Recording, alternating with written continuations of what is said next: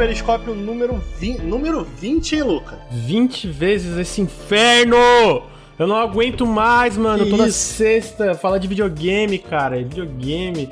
Isso, brincadeira, gente. E aí? Quem foi tô que brincando. decidiu que sexta-noite era um bom dia pra gente fazer uma live? Ninguém transa, Julinho. As pessoas falam que transam, mas não transam. Dá muito trabalho. me- A mesma pessoa que decidiu que segunda de manhã seria uma boa ideia pra falar de videogame também. Acordar às nove da manhã toda segunda. Brincadeira, eu não Melhores sei quem ideias, decidiu. hein, mano? Melhores ideias. Ó, Não, eu tô brincando, tá, gente? Tô feliz que a gente tá no 20 episódio e que vocês estão aí firme e forte ouvindo com a gente. Bom, pra quem não sabe, quem tá falando aqui com vocês é o Ricardo, seu amigão, host aqui dessa bagaça. Eu tô aqui hoje então com o Lucas. O Lucas tá sempre aí, né? Felizmente ou não. É, tô aqui também hoje com o Bruno, né, Bruno? Felicidade, Bruno? Tá, tá feliz, irmão? Felicidade, tô, tô muito feliz, cara. Tô feliz de estar aqui, primeira vez participando do Periscópio, é uma honra. Que isso, cara? Episódio 20.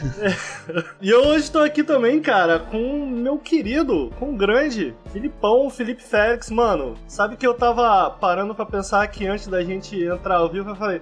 Porra, nem agradeci, né, mano? O cara a vir aqui gravar com a gente, então, porra, faço isso ao vivo aqui, mano. Obrigado por aceitar o convite, por vir aqui. Porra, ele veio atrás de mim e falou, mano, vamos, vamos botar esse bagulho aí, vamos fazer isso acontecer. Pra quem não conhece o trampo do Felipe, mano, ele é Product Manager, gerente de produto da ESPN do Grupo Disney. O maluco é grande, irmão. Muito obrigado por estar aqui. Felipe, fala um pouco do teu trabalho aí, irmão. Chama a galera pra te seguir aí. Ah, obrigado, mano. Então, velho, primeiro obrigado por, por aceitar também minha participação. Eu sou um maluco muito doido mesmo, vou fazer uns bagulho, eu tô nem vendo, tá ligado? Então, trabalho na ESPN aí desde 2015. Na verdade, eu que levei o projeto de esportes pra ESPN, né? Então, eu bati lá na porta, montei um projeto, eles compraram o projeto. E desde então tô lá, agora sou funcionário Disney também, então eu tenho carteirinha pra estar no parque de graça, tenho todos esses bagulho aí. É. Caralho. Tenho foto minha, carteirinha com o Mickey, tá ligado? É sério, é quente, é quente. Porra, é uma, boa, demais, é uma boa amizade pra cultivar aí, não queria dizer. Mas, ó, é, mano, é doido. E aí a galera pode ver o nosso trabalho no arroba ESPN Esportes Brasil também. A gente cobre muito esportes, na verdade é só que a gente cobre lá, então tem essa questão aí de videogame, não é esportes, pelo menos do nosso ponto de vista de cobertura jornalista esportiva. A gente cobre muito com, com esse viés competitivo mesmo, sabe? Cara, me conta um pouco mais, como é que, como é, que é o trampo lá? Porque a gente já trouxe aqui, cara, só pra ter uma noção, a gente já trouxe tradutora de videogame, a É. gente já teve uma galera que trabalha no suporte técnico, e o pessoal sempre fica com essa dúvida, mu- muito porque parte do nosso público aqui ele tem interesse em trabalhar com videogames e muitas Claro. vezes acha que trabalhar com videogame é, pô, beleza, ou eu vou, né, sei lá, escrever pro Vox, ou escrever pra IGN, ou então eu vou ser streamer.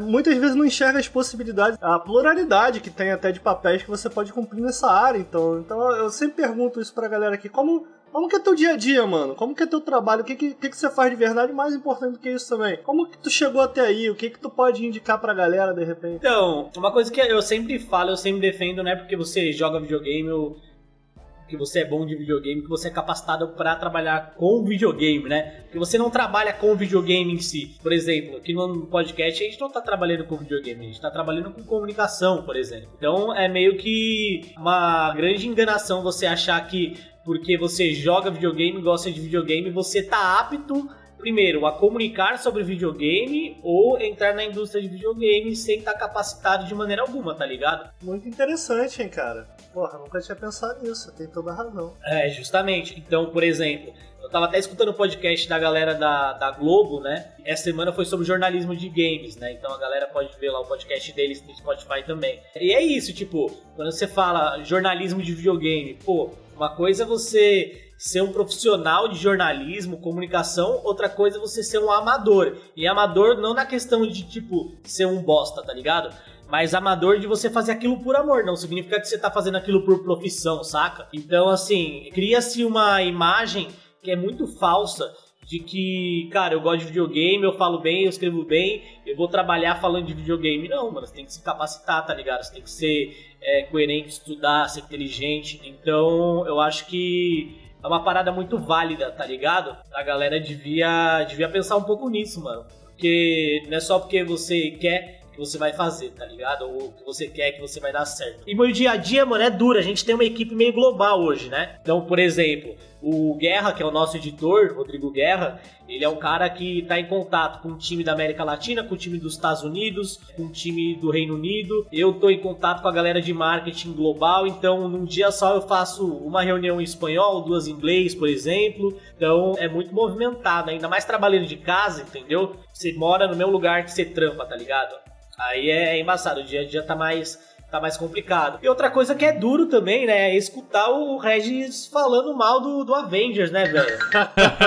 Pô, é difícil, abre o Twitter lá e Avengers, o cara falando mal, eu falo, mano, é possível, meu parceiro, dá uma segurada. E aí tem... Minha defesa, antes de eu falar mal, eu insisti que ia ser bom. E o chat ficou, porra, Ricardo, qual foi, irmão? Isso aí não tá maneiro. Eu falei, mano, vai ser bom, confia parada tá maneira. Joguei 12 horas do beta, entendeu? Porra, caralho, vai ser bom. Aí realmente no, no jogo final teve esse problema, essa dissonância aí, né, irmão? É, então, mas assim, eu, eu joguei, eu, na verdade eu tô com acesso ao jogo, cara, há muito tempo, assim. Há muito tempo. E aí, tu participa de algum processo interativo? Tipo, algum feedback? Ou... Eu não posso falar. É, não, não pode falar. falar. É. Mas manda, é... manda a bala que você tá falando. não posso falar. Existem processos internos, um grupo de funcionários é envolvido para algumas coisas, mas é isso. E assim, cara, a, a, minha visão é o seguinte: não é um jogo pra galera mais hardcore, eu acho que é um jogo, tipo, mano, você gosta de Avengers, você quer botar seu filho para jogar um joguinho mais adultinho, pá, uma parada mais ação, sabe? Você pode colocar o seu filho para jogar o Marvel Avengers. E tem possibilidades de negócio também de acompanhar lançamento de filme, lançamento de série. Então, mercadologicamente, é um jogo muito interessante para trabalhar como conector de outros universos, do universo Marvel, não só de cinema, mas de games também. Mas é isso, mano. Cada um é cada um, cada qual é cada qual, como diria Chiquititas, né? Não, não tem... e não tem jeito. Eu tava, eu tava conversando com. A, a, gente jogou o Avengers em live. Eu, o André e o Heitor, né? O André do Jogabilidade uhum. e o Heitor do Overlook. O Heitor, por exemplo, teve isso, né, cara? Eu entrei com expectativas sabe? Uhum. Do tipo, eu comentei isso em live também. Cara, eu gosto muito da Marvel. Cara, eu comentei isso no último podcast, mano. Quando saiu o Marvel Ultimate Alliance, relançou no, no, uhum. no, Steam, eu paguei 250 em cada, irmão. Eu fui lá e comprei, tá ligado? Porra, uhum. eu gosto desses jogos. O Marvel Heroes, mano, jogava Marvel Heroes. Fechei a campanha ali do, do Daredevil. Comprei o Gambit, comprei o Wolverine e aí fechou, né? Disney Infinity, irmão. Comprei Disney Infinity 2, todos os bonecos da Marvel. Nossa. Pra jogar lá as campanhas lá. Eu gosto, irmão. Eu gosto, tá ligado? Então, assim, eu entrei com expectativa. E talvez isso tenha me ajudado muito a me decepcionar, sacou? Ah, com certeza. Com o certeza, Heitor, né? ele não gostou do beta. E aí, quando ele foi pro full, ele falou assim: Mano, eu não acho que isso aqui é a melhor coisa do mundo, mas uhum. eu, tá aí, eu me diverti, eu curti. O André, ele já tava ali, né? Misturado, tipo, ele não sabia. E ele gostou também. No final das contas, quem menos gostou foi eu, tá ligado? Quem mais tava esperando. Acaba exigindo, né? Então isso daí foi curioso. Mas eu concordo, tem aquele cara. Clipe, tem aquele clipe do André e do Heitor, do, do, do Twitter de jogabilidade fora de contexto. Sim. Que é o Heitor perguntando: André, essa roupinha tu comprou? André, ele comprou não, a roupinha do não, não, não, não, claro que não.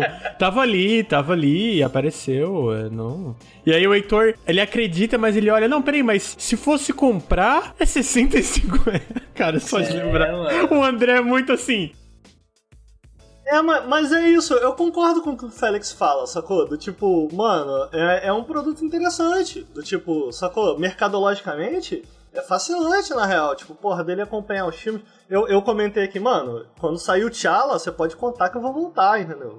Vou, vou tá lá. Quero voltar para esse jogo no futuro. E eu acho que é um jogo que assim como a maioria dos jogos como serviço, ele tem um potencial futuro muito grande a ser explorado, porque exatamente porque ele colhe esse feedback, ele pode melhorar. E eu acredito que o Avengers pode melhorar muito com, com o feedback, mas eu sinto que o Avengers nesse momento, no lançamento, ele é de fato um jogo preso entre esses dois mundos sem saber necessariamente para quem ele quer mais apelar. Você fala, porra, cara, eu acho que ele quer apelar para um público mais casual e tal. E aí eu fico, mano, é, é, é, é divertido, é legal. Tipo, tu, tu entrar ali, para jogar de maneira casual. Mas aí muitas coisas que ele faz, e eu gosto de citar, por exemplo, uma parada simples, mas você vê como muda o flow do jogo, o cooldown das habilidades. É um jogo que seria muito mais divertido se o cooldown das habilidades fosse menor. Destiny sofreu com isso no lançamento também. Tinha um cooldown muito grande, a galera falou, porra, pro PVP pra parte competitiva isso é interessante, entendeu? Esses cooldowns mais longos e tal. Mas pro PvE, tipo, tem uma galera de Destiny que só quer PvE, entendeu? E o Destiny lutou muito pra chegar num nível em que equilibrasse as duas coisas. Então é isso. Esse tipo de jogo, cara, esse jogo como serviço no molde de Avengers, mano, é difícil pra caralho de fazer. Você pega as maiores empresas do mundo e elas demoraram a se adaptar, elas demoraram a polir um produto desse. Então eu sinto que o Avengers, ele é um jogo Todo que jogo ainda... como serviço saiu com problemas, né? Todo, Eu acho irmão. justo falar. Todo, Sem Diablo, exceção, você pensa na Destiny. Blizzard com Diablo, Ah, aham. você pensa na Activision ali com Destiny. Não, eu, eu não conheço. Eu não conheço um que já saiu redondo. E eu acho que o Avengers tem potencial. Não quero negar isso aí. Eu acho que o Avengers tem potencial. Até a própria Square Enix, é, se a gente pegar o Final Fantasy XIV, né, foi um lançamento Bem lembrado. horrível. E o Avengers é da Square Enix também, né? O Marvel Avengers é da desenvolvedora Square Enix. Então, assim, é, é muito difícil mesmo você acertar no lançamento. Mas existem empresas, é, o, o Legionário que tá no chat aí, depois eu falo do Legionário que ele, ele streama Destiny e tal, um maluco foda. É, ele falou do Enten também, né? Que a gente não mencionou. O Enten é a mesma coisa. Sim, bem lembrado. É, é muito duro esse tipo de lançamento e é mais duro ainda é, evoluir com esse jogo, sabe? Então é muito difícil ouvir o feedback no lançamento, o estúdio acabar não desanimando e conseguir seguir em frente. Porque quer queira, quer não, não é um jogo de score de Metacritic, sabe? A galera ela vai jogar conforme o tempo vai passando, é, novas expansões vão chegando e tal. E no fim do dia também, cara, é muito de encontrar a sua comunidade e fazer dela sua casa e, e se divertir, sabe? É meio que. Eu, eu acho que vai criar, mas é meio que. O Destiny, a gente, inclusive a gente trouxe o Félix pra falar aqui um pouco pra gente sobre o Destiny. E eu acho que isso é algo que o Destiny fez muito bem, né, cara? O Destiny ele encontrou a tribo dele ali, ele se agarrou àquilo. Me parece que é, ao longo do tempo, especialmente depois que houve o corte para Activision, eles passam a conduzir muito do que eles estão fazendo internamente dentro do Destiny, desenvolvendo, olhando para a comunidade. Mas antes da gente chegar lá, cara, eu quero falar um pouco sobre Des- Destiny 2, vai ser o primeiro jogo que a gente vai falar. Recomendo a galera aí, o pessoal que não conhece o trampo do Félix, mano, segue ele lá no Twitter, o Twitter tá aí na tela. Pra quem tá só ouvindo a gente através do podcast, arroba Felfélix, Felfélix, beleza? Sigam ele, fortaleçam o trampo dele aí, trampo fino, conheçam. É, Lucas, Eu. temos recados? Tem os recados, Ricardo. Agora é legal que Vamos ele lá. joga pra mim os recados.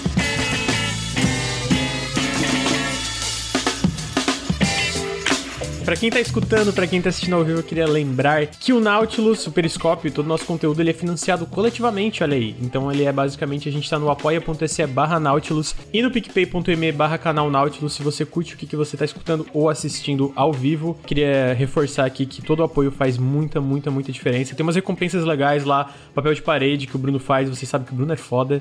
É, diferente de eu que só faço merda, o Bruno é brabo demais. Então, lá no apoia.se barra Nautilus, no picpay.me barra canal Nautilus, tem os tierzinhos de recompensas, acesso a grupos exclusivos e outras coisas. Além disso, né, obviamente tem aqui o twitch.tv. Se você tá escutando no feed, eu convido você a vir aqui em twitch.tv barra Nautilus Link pra acompanhar o Periscópio ao vivo. Toda sexta a gente tá começando aqui pelas 9 da noite, twitch.tv barra Nautilus Link. Toda segunda às 9 e meia da manhã também tem um café com videogames que é voltado pras notícias da indústria de jogos. E além disso, você também pode ajudar o Nautilus financeiramente com um sub aqui no Twitch, que se você assina o Amazon Prime, você tem um sub, que é basicamente uma assinatura aqui pro nosso canal que dá uma grana, tipo 5 dólares por mês, né? A gente não tira os 5 dólares inteiro, mas a gente ganha uma grana da hora, então fica o convite também pra acompanhar ao vivo. A gente faz lives todo dia também. E aí, em relação a isso, tem dois recados, né? Primeiro que se você assina, então, o Prime Video, você tem de graça, irmão. Você pode vir aqui, deixar seu sub vai ajudar pra caramba o nosso trampo.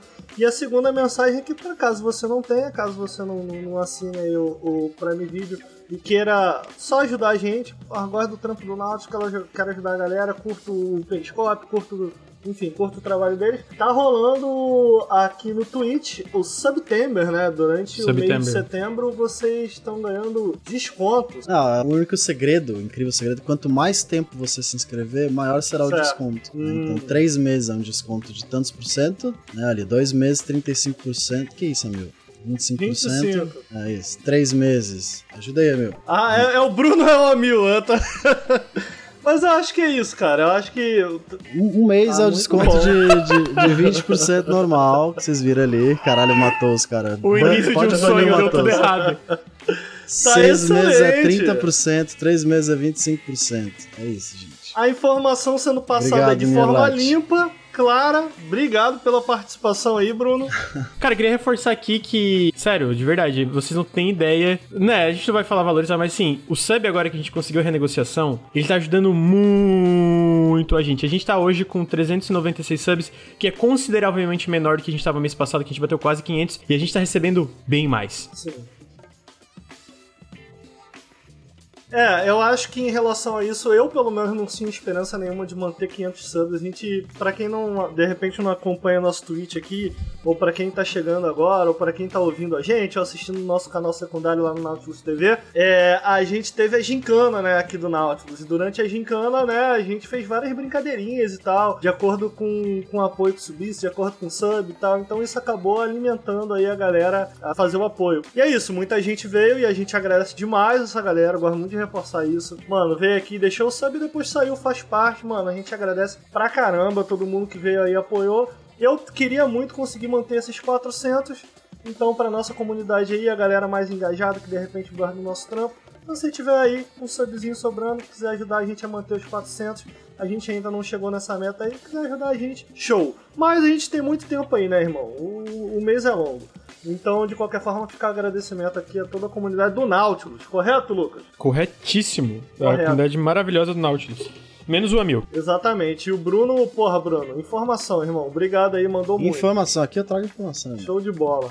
É, antes da gente avançar pro Destiny, eu queria fazer uma pergunta sincera pro Félix, irmão. Hum. Que- mas eu queria tua sinceridade agora, irmão. Manda. Fall Guys é esportes? Pode ser esporte? Tem potencial em esportes? É, é, Ah. Antes até de, de responder sua pergunta também, só queria ressaltar do setembro amarelo aí, tá? Boa. Então a galera aí que tá precisando, não procure um coach de 40 anos que vai te fazer gritar em meio a um público de imbecis, tá? É, procure um terapeuta, uma terapeuta, também regule a sua alimentação e aí faça as coisas. Seguinte, Boa. cara, eu acho que nem tudo precisa ser esportes. É chato pra caralho. Os malucos tudo quer virar esporte, não é assim, entendeu, velho? Não é. O, o, o Fall Guys, ele é Ah. um jogo que ele é da hora, por quê? Porque ele é a Olimpíada do Faustão, meu parceiro. Entendeu? Você vai Você tá ouvindo, ali- Lucas? Porque o Lucas Ué, é pro. não, eu o não Lucas falei quer que ser era pro esporte. player. O Lucas Não, quer não, ser não, não, não, não. Nunca falei. Mentira, canalha, Porra. safado. A- Aqui a Safado. gente traz o especialista pra isso, irmão. Ó o especialista Deixa, falando deixa o aí. especialista terminar de falar, cortou o especialista, por favor, continue. A questão é tudo, tudo, pô, tudo tem que ser competitivo, tudo tem que ser pro player, nanã. Meu parceiro, Fall Guys é pra ser aleatório, entendeu? Pra ser divertido, é Boa. pra você sentar ali e jogar descompromissado. Então, assim, cara, é, essa parada de ai, esporte, esporte, esporte. Nem tudo que é competitivo é esporte. Uma coisa é o entretenimento competitivo, é outra coisa é o entretenimento esportivo, certo? Se você se diverte vendo a galera jogar Fall Guys, porque é competitivo e é aleatório, beleza, mano. É isso, é a sua vibe, é da hora. Mas forçar uns bagulho é duro, entendeu? Interessante isso, mano. Vocês têm alguma. Não sei se você pode falar mais sobre isso ou se você quer. Você tem alguma diretriz, assim, mano, do que é esporte, do que, que a gente vai cobrir, assim, porque de vez em quando pintam umas paradas, né, cara? Do nada. E fazem essa, essa mistura, muitas vezes, algo que a gente nunca viu. Tipo, sei lá, vou, vou, vou falar aqui do. Como é que é o nome do jogo do carrinho, Lucas? Me ajuda aí. o- Rocket League, Rocket League, porra, surgiu, né, mano? E, e aí Aham. tinha a galera, não, mano, esse jogo aí é de brincadeira, isso aí não é pra ser levado a sério. E não, a galera. E, porra, eu acho que é um jogaço, tem uma puta profundidade, mas talvez no início a gente não, não conseguia enxergar. E aí, como é que tu faz pra enxergar esse potencial? É alguma coisa? Então, eu acho que tem. Tem coisa assim. Então, por exemplo, quando a gente pensa com a mentalidade de, de televisão, por exemplo, né? É, eu penso, putz, pra uma pessoa que vai aterrissar numa competição de esportes, a pessoa, sei lá, tá vendo NFL, tá vendo MLB, tá vendo futebol internacional. é, aí do nada a próxima atração que ele vai ver, sei lá, é um Dota, um League of Legends, sabe? Aquele cara que não manja nada, ele não vai entender porra nenhuma, ele vai falar, mano, que, que merda é essa? Agora, se ele vê um Street Fighter, por exemplo, ou se ele é impactado com o Rocket League logo depois de um jogo de futebol, ele é, é muito doido isso, mas ele vai ver bola ali, vai ver um gol de cada lado, a mente dele já assimila, então ele já sabe um pouco do que tá acontecendo, ele não se sente tão intimidado, sabe? Eu não diria que tem que ser um esporte de novo. Não é porque é competitivo que é uma competição esportiva, sabe? Pode é, entrar na televisão como um entretenimento competitivo. Então, essa é a minha visão. Quando eu olho para um jogo, eu, eu, penso muito nisso, assim. Isso funciona mais como entretenimento competitivo ou como entretenimento esportivo, sabe? Porra, interessante, cara. É essa a visão, mano. E por que que Porra, agora eu fiquei interessado, que eu queria só.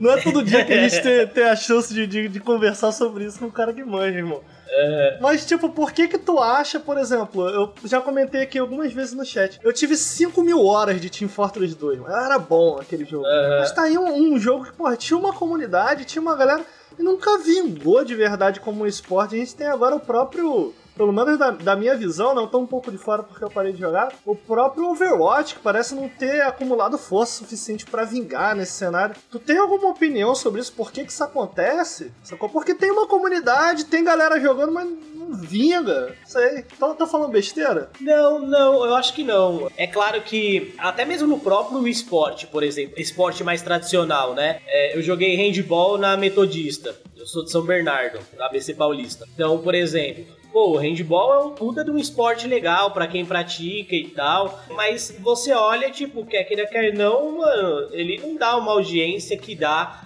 por exemplo, um, um futebol.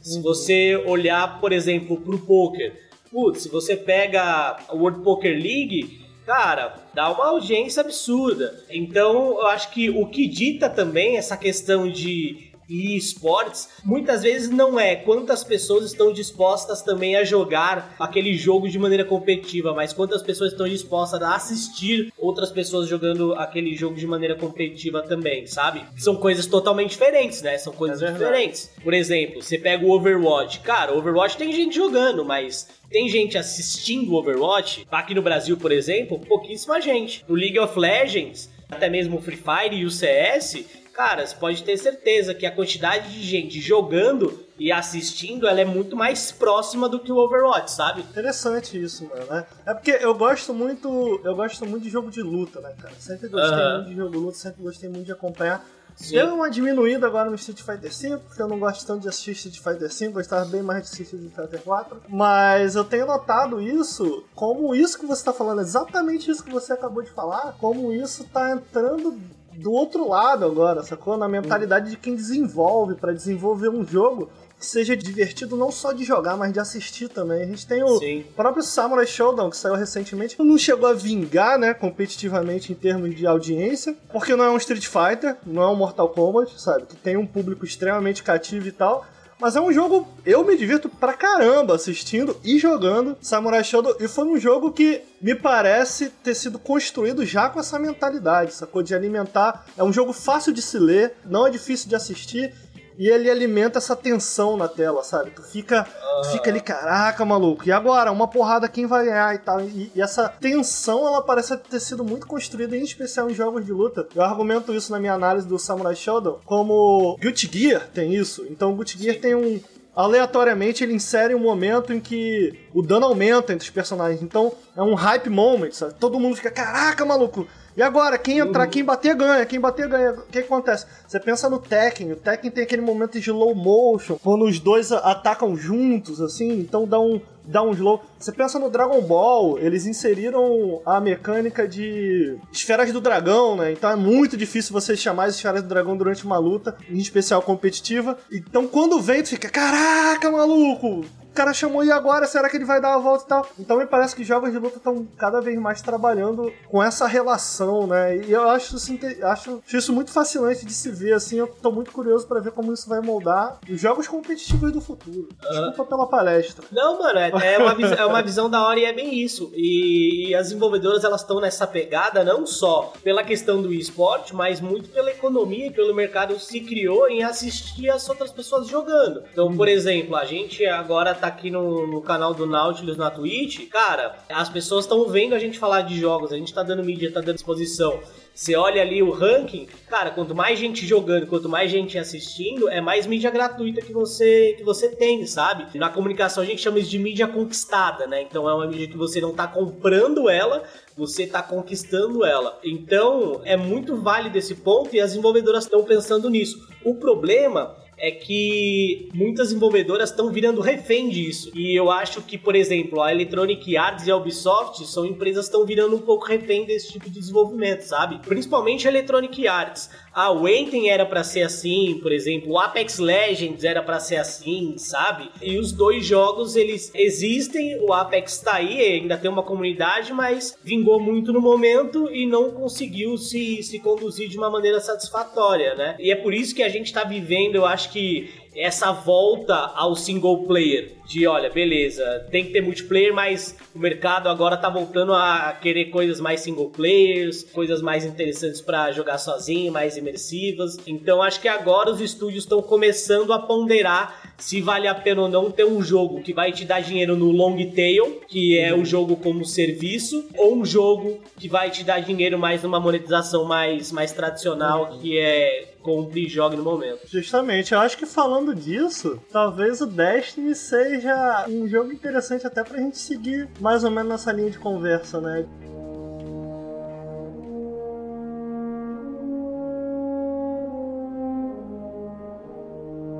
Pelo menos que eu me lembre, cara, ele foi o primeiro a passar essa ideia pra gente do, do share world, né? Então, Sim. tipo, não é um MMO, tu divide ali, na época todo mundo ficava, eu pelo menos, quando, quando foi anunciado o Destiny 1, eu ficava muito fascinado, assim, de caraca, o que, que esse jogo vai ser, né, mano? Futuro dos videogames e tal. É. E tu não pode negar que Destiny foi um jogo muito influente, cara. Eu acho muito difícil Sim. Muito Sim. difícil de negar a importância de Destiny. É, até hoje, velho, até hoje, tipo, a galera fala qual vai ser o Destiny Killer, Destiny Killer. E a galera Hum. acha que o Destiny. Ah, o Destiny. A galera acha que ele tá morto, por exemplo, né? É, mas a Não, grande questão é que. Mano, tem muita gente jogando e você nem sabe. Se você olhar a lista Uhum. da Steam hoje, o Destiny, é, ele geralmente tá entre os seis primeiros jogos mais jogados todo dia ali, sabe? É, então é um jogo que tem uma comunidade muito grande. Inclusive os streamers de Destiny estão começando a surfar uma ondinha bem legal. Vou fazer o merchan do Legionário, que é meu parceiro do clã também. Faz live de Destiny todo dia às 8 da manhã. E é um cara que vem crescendo, tá ligado? Em três meses. É, Hoje ele ficou, acho Qual que o o tweet inteiro... dele? É twitch.tv barra legionário mesmo? Legionário GG, é. Boa. É um Siga. cara que, mano, hoje ele tava lá com 140 pessoas assistindo ele ao mesmo tempo jogando Destiny, tá ligado? Putz, cara, você não vê isso normalmente e, e agora que o jogo vai ser. Foi prometido conteúdo até 2022 no mínimo, né? Então isso é muito bom. Agora voltando um pouco, né? O Destiny foi bem Sim. isso, ó, um jogo como serviço, não deu dinheiro logo de início e aí a Activision já foi pra cima e tal. E honestamente, a gente pode falar disso mais pra frente. Eu acho que a saída da, da Bung da Activision não foi boa. É mesmo? Acho que foi uma saída que prejudicou o jogo. Então Caraca. acho que eles ganharam no negócio, mas como jogo, o, o Destiny eu acho que ele foi prejudicado, sabe? É porque, de uma maneira geral, eu senti que. Me parece que até a comunidade de dentro e de fora ficou mais ansiosa pra ver, tipo, pô, agora vai, agora vai. Você acha que não? Então, eu, eu acho que é, é duro, né? Porque a gente vê as grandes publicadoras e tal, geralmente como o grande vilão, né, mano? A Uhum. gente olha pra Electronic Arts, ela é sempre a vilã do jogo. A gente olha pra Activision, ela é sempre a vilã também. É, a Ubisoft, muitas vezes são mesmo, tá ligado? Muitas vezes são. Mas no caso do Destiny, o, o que aconteceu? No curto prazo se perdeu muito.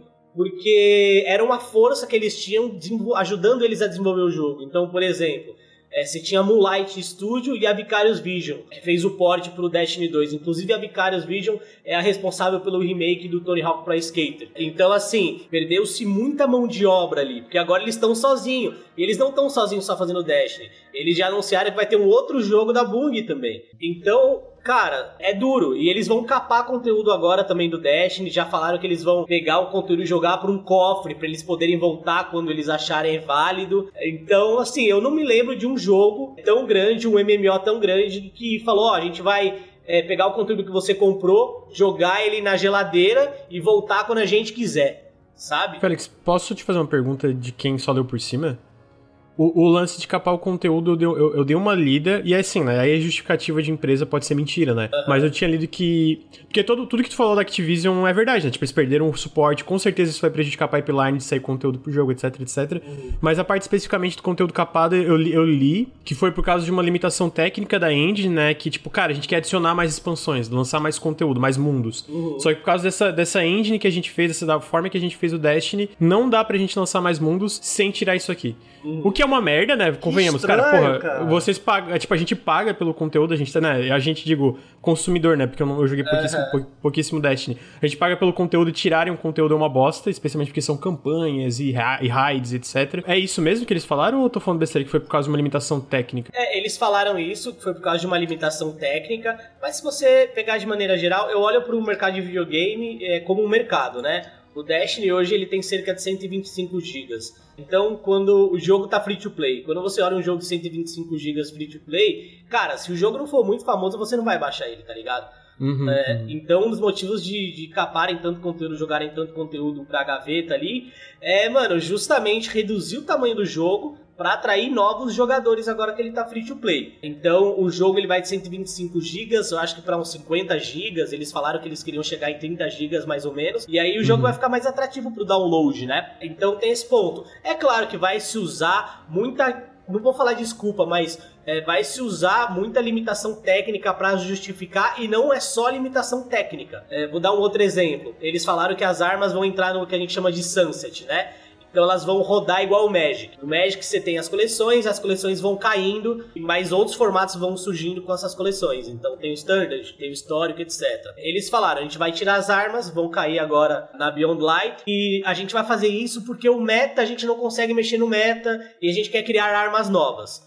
Aí eles anunciaram no Tuab de ontem que o Sniper Rifle Beloved vai voltar como uma arma ritual. Então assim, eles estão tirando uma arma que é super usada, que muita gente usa, eles vão tirar essa arma e colocar essa arma de novo. Pra você grindar de novo ela, sabe? Peraí, peraí, peraí. Deixa eu tentar entender. Eu tô tentando entender o que tá rolando. Se você tem a arma, você vai perdê-la? Você não vai perder ela, mas ela vai parar de subir o level de luz, certo? E por que isso importa? Me ajuda. O level de luz importa porque, é, tirando o PVP, os outros encontros, eles são baseados na luz que você tem. Então, por Certo. exemplo, a luz dela, se não me engano, vai até 1060. Então ela vai durar até essa temporada. Porque a próxima temporada, o limite de luz é 1160. Tô dando um exemplo, tá? Então, ela não vai chegar mais no 1160. Então, se você for usar ela numa atividade late game, a sua luz vai ficar baixa em relação à atividade. Você vai ter dificuldade de fazer, sabe? E aí, como o Romero falou no chat, tem modos do PVP que contam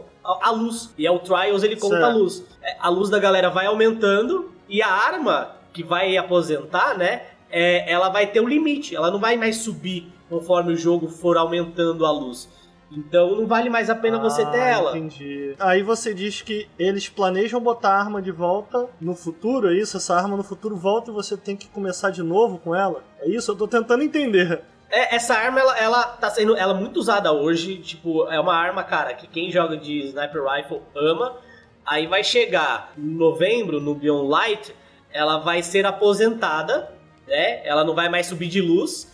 Mas aí eles já vão colocar a mesma arma com outro nome. E já, já anunciaram, vai ter. é, essa mesma arma vai entrar com outro nome. E aí você vai grindar ela, entendeu? E eles vão fazer isso com as outras armas também. Porque a questão que eles falaram foi: a gente vai fazer o sunset das armas para criar novas armas melhores e legais. E o que eles estão fazendo, pelo menos mostraram até agora o que eles vão fazer, não é criar novas armas legais.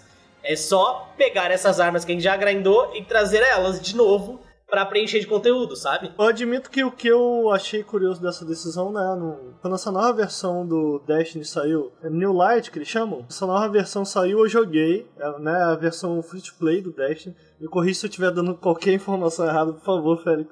Ah, suave, mano. Eu joguei essa versão e joguei muito aqui na Twitch com o chat. Inclusive, o pessoal pedia e, cara, dava muita audiência, tava todo mundo assistindo. A gente fez algumas raids aqui em, em conjunto com o chat. Foi muito divertido. Eu nunca tinha feito. Eu nunca joguei um MMO de forma séria, assim. No passado eu joguei Ragnarok, mas eu jogava mais pela parte social do que pela parte de jogo e tal. Sim, sim. Não joguei WoW, o, quem joga WoW aqui no, no Nautilus é o Lucas. Então eu nunca tinha completado uma raid, assim. Então, porra, completar. A gente, eu acho que eu completei três. O clã lá do Nautilus começou a completar tudo. Eu acho que eu completei 13. Foi um rolê, eu falei, caralho, que parada diferente, né, mano? Que, que parada interessante, que fascinante. Raid tá? é uma Então, coisa incrível. Assim, eu, eu joguei uma da- do Destiny, mas a minha experiência de WoW era sempre tipo, caralho, vamos lá, vamos raidar, se estressar pra caralho. porque Muito tem que ser- legal, ser- cara. Não no caso do Destiny, porque é menor, mas a minha experiência de raidar com WoW era tipo, Burning Crusade era 25 pessoas. Então, tipo, 5 no mínimo era idiota, entendeu? Era tipo, cara, é só sair do negócio brilhando vermelho. Não é tão difícil. Não é tão difícil. Então, quando tu derrota o boss, ou quando termina, tu fica, caralho, foi, foi. Eu acho que talvez seja interessante citar o que que faz tão legal, né? Porque você junta ali, agora eu não me recordo, acho que eram seis pessoas que a gente fazia, chat. Se alguém no chat.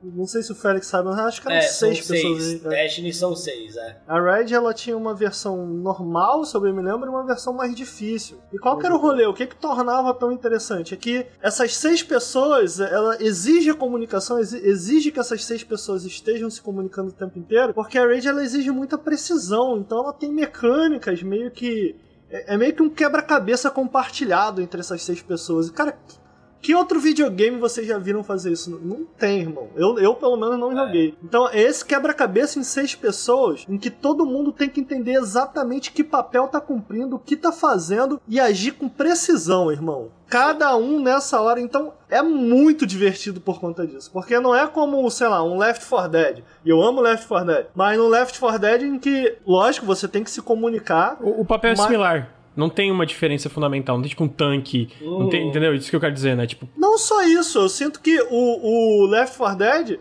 eu já consigo, ainda que seja bom, a melhor maneira de jogar um Left 4 Dead, por exemplo, eu tô citando Left porque é o meu jogo de cooperativo favorito até hoje. Ainda que ele exija comunicação, ele não exige como o Destiny, entendeu? Como as raids, em que você tem que, cara, tá o tempo inteiro em comunicação.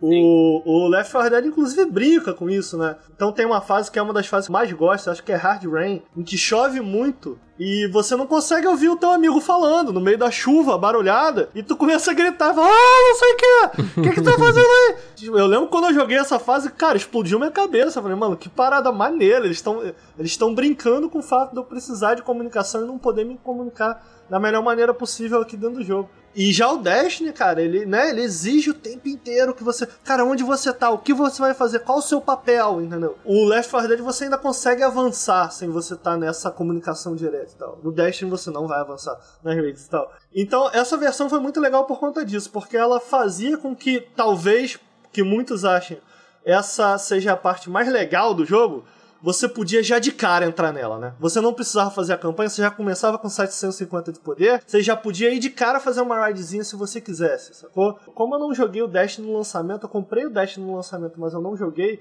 eu fui jogar de verdade só nessa versão nova que saiu pro Steam, essa versão free to play, eu fiquei com sentimentos mistos. Porque você perde a progressão que eu tive no Destiny, Destiny 1. E ainda que eu concorde que, porra, a galera do endgame, que, cara, quer, quer se esforçar ali, que acham mais interessante, depois que zera pra eles é quando o jogo começa, eu gosto da sensação de evoluir meu personagem. Isso se perdeu nessa nova versão, né? Porque se você joga a campanha, você já tava muito forte mesmo. Eu, pelo menos, zerei. Foi divertido as campanhas que eu joguei, mas foi um grande passeião. Cara, eu tô falando isso tudo porque eu tinha essas críticas a- a- ao jogo já na época, gosto muito do jogo.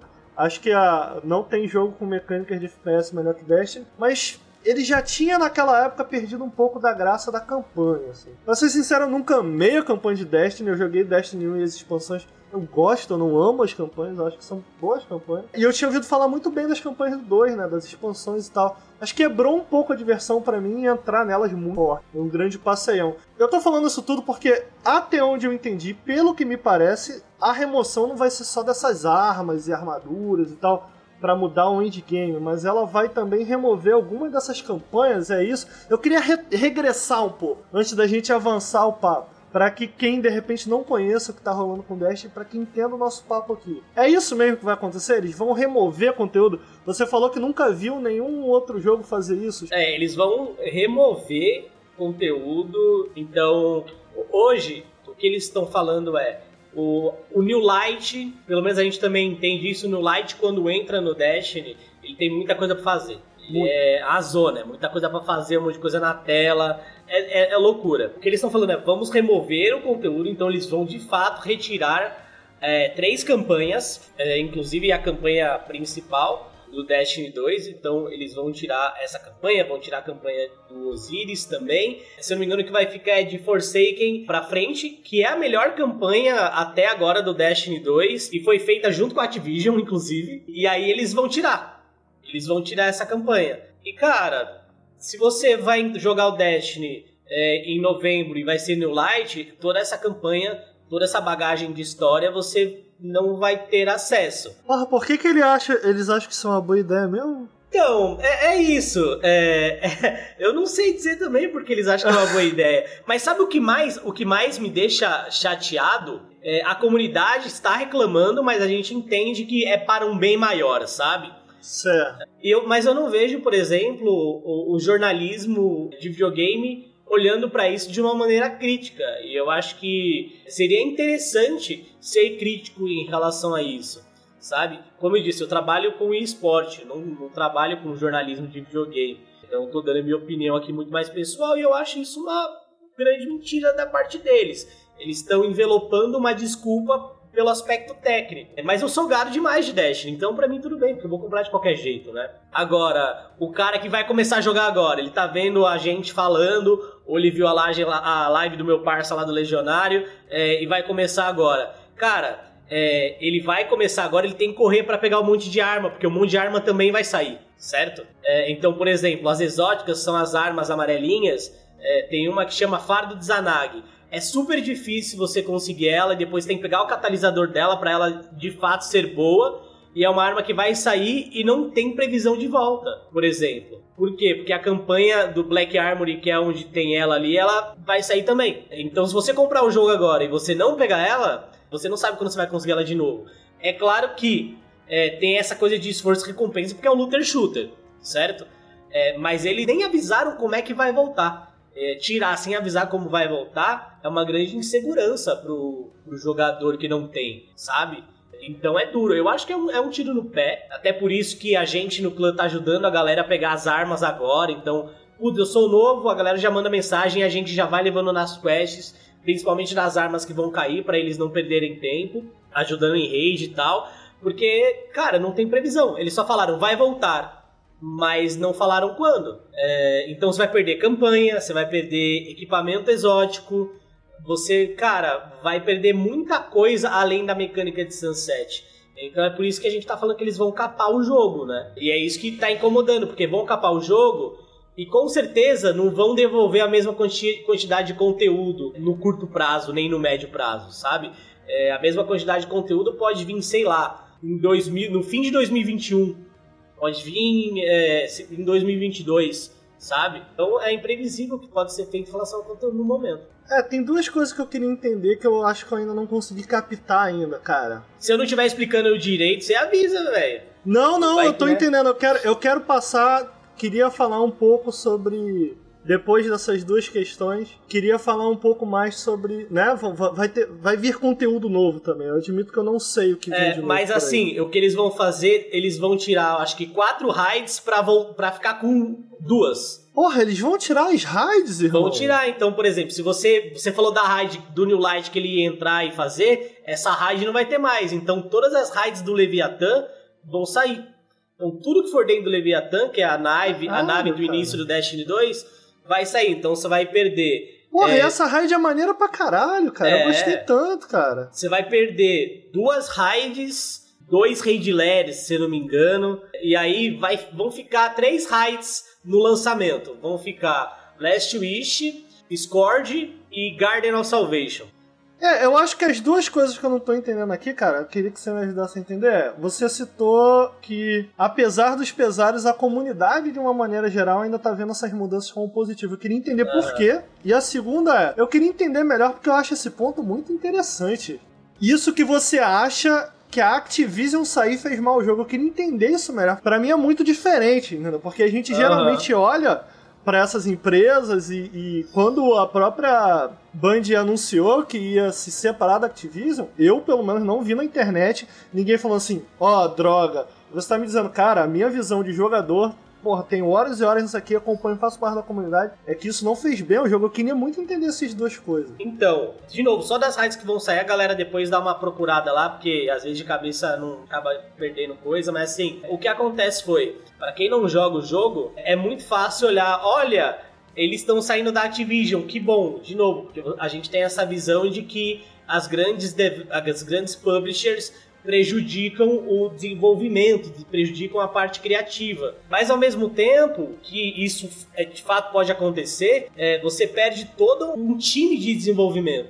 Então, como eu disse, a Vicarious Vision ajudou com o porte do Destiny 2 para o PC. Então, Destiny 2 só tá no PC hoje porque foi para Activision. E aí a Moonlight ajudou também no desenvolvimento de raid, de dungeon. A melhor raid do Destiny 2, que é a Last Wish, foi feita no período Activision, com o time da Activision. Então, você perde toda essa mão de obra. Claro que você vai ter mais liberdade comercial, mas você perde muita mão de obra, muita gente que trabalhou com o produto, que pode ajudar a desenvolver mais conteúdo para ter uma equipe menor, certo? E uma equipe que não vai dar conta de desenvolver mais conteúdo para um jogo como serviço. E é isso que está acontecendo agora. Então, fez mal. Fez mal para a Bung é, sair da Activision no curto prazo. No longo prazo pode ser até melhor, mas eles só anunciaram conteúdo até 2022, né? Então, assim, no momento tá sendo ruim. A gente joga e gosta de jogar porque o Gunfield é, é maneiro, o Gunfield é muito legal, a A Band é sabe fazer legal. isso, né? É eu- não tenho muita Sabe. experiência com Destiny, mas, mas eu amo Halo. Sim. Até a Band é pra sair do Halo, né? Então, tipo, eu joguei muito Halo, todos os Halos. Especialmente o Halo 3 é meu preferido. E o lance do Gunfield, eu joguei um pouco Destiny com o Ricardo. E, cara, na hora que eu comecei a jogar, eu fiquei, cara, é, ok.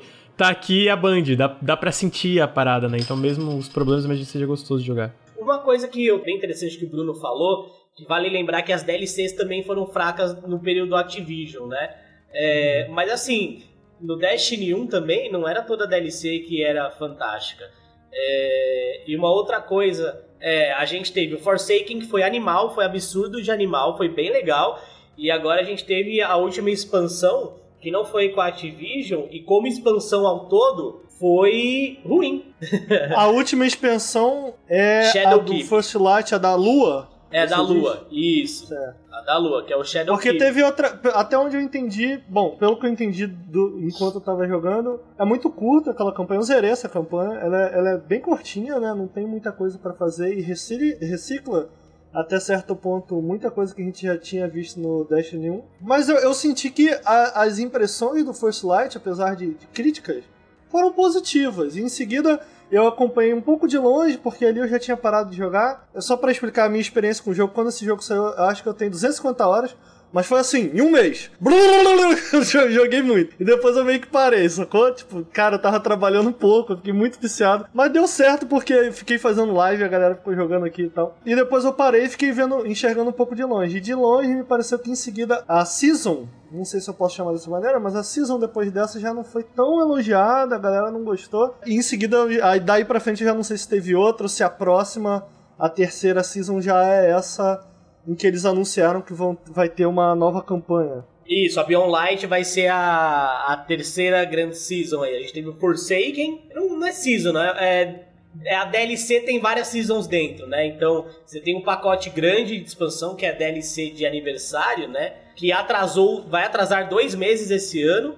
O ano passado atrasou um mês, esse ano atrasou dois. E aí, dentro desse pacotão, você tem outras seasons ali dentro do, do ano, né? E, cara, respondendo a sua pergunta do por não me parece bom, porque a comunidade acha que é bom, né? A comunidade acha que é bom por vislumbrar um futuro, certo? Então, sabe aquela coisa de, nossa, eu vou me ferrar agora, vou me fuder agora de trabalhar, porque daqui a 10 anos eu vou ter grana. E aí em 10 anos você não vai ter grana. E é basicamente isso que tá acontecendo. Tipo, a gente, a comunidade, né, os menos críticos e tal, olham e falam, cara, isso vai ser bom, porque agora eles vão poder fazer inúmeras coisas que eles não poderiam fazer com a Activision, por exemplo.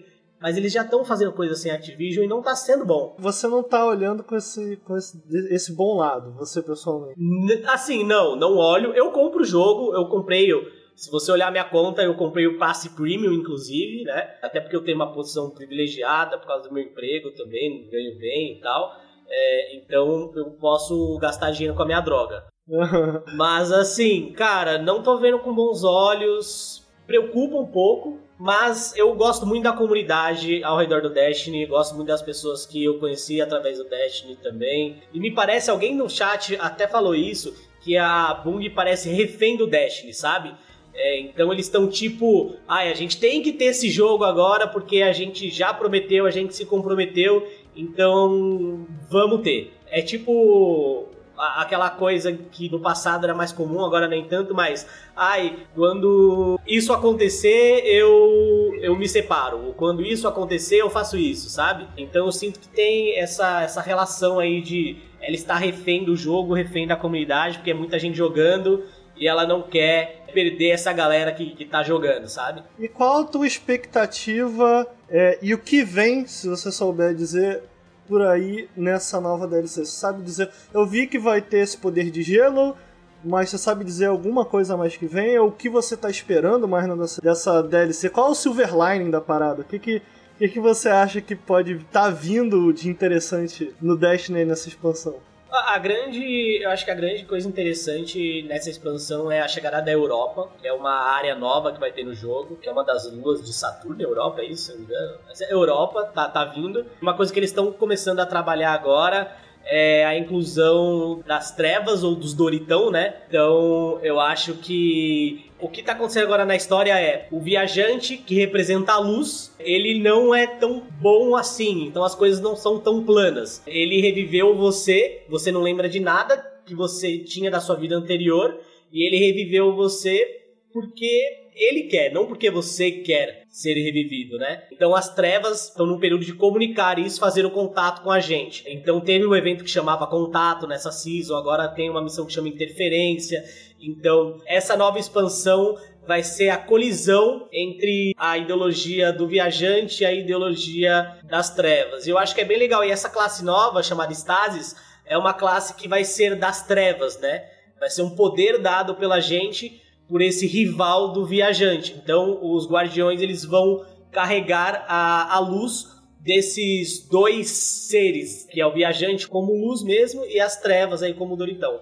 Então acho que isso é, é o grande Silverline. Interessante, achei maneiro isso, porque na Lord Destiny, até onde eu entendo, né, não tem uma, uma compreensão vasta, mas zerei ali as campanhas e tal, isso sempre foi tratado de uma maneira é, é preto e branco, né? É, bem dicotômica, né? Tipo, é, o é, bem e o mal, exato. ponto final. Interessante começar a ver isso, que de repente a gente pode ver até no futuro uma dinâmica meio... Eu não jogo WoW, o Lucas pode me corrigir aqui, mas eu sempre uhum. achei interessante essa guerra que a galera tinha Horde, eu não sei nem qual é o ah, outro sim. nome Aliança, do outro. Tá? Aliança e a Horda. Eu, eu, achava isso tão legal, do tipo, da galera, entendeu? Porra, tô, tô jogando WoW, mas, mano, eu faço parte disso aqui, entendeu? Pô, tô ajudando. De repente a gente vê algo nesse, nesse sentido. É legal, é legal. Tá? Isso é uma coisa que eu acho cara. muito legal do WoW. É, é, maneiro. Não vai acontecer de, pelo menos, não falarem de ter duas facções dentro do jogo, né? Então, Mas será a... que não é um passo nessa direção? Pode ser um passo nessa, nessa direção. Eles podem implementar alguma coisa em, em relação ao PVP do jogo e tal.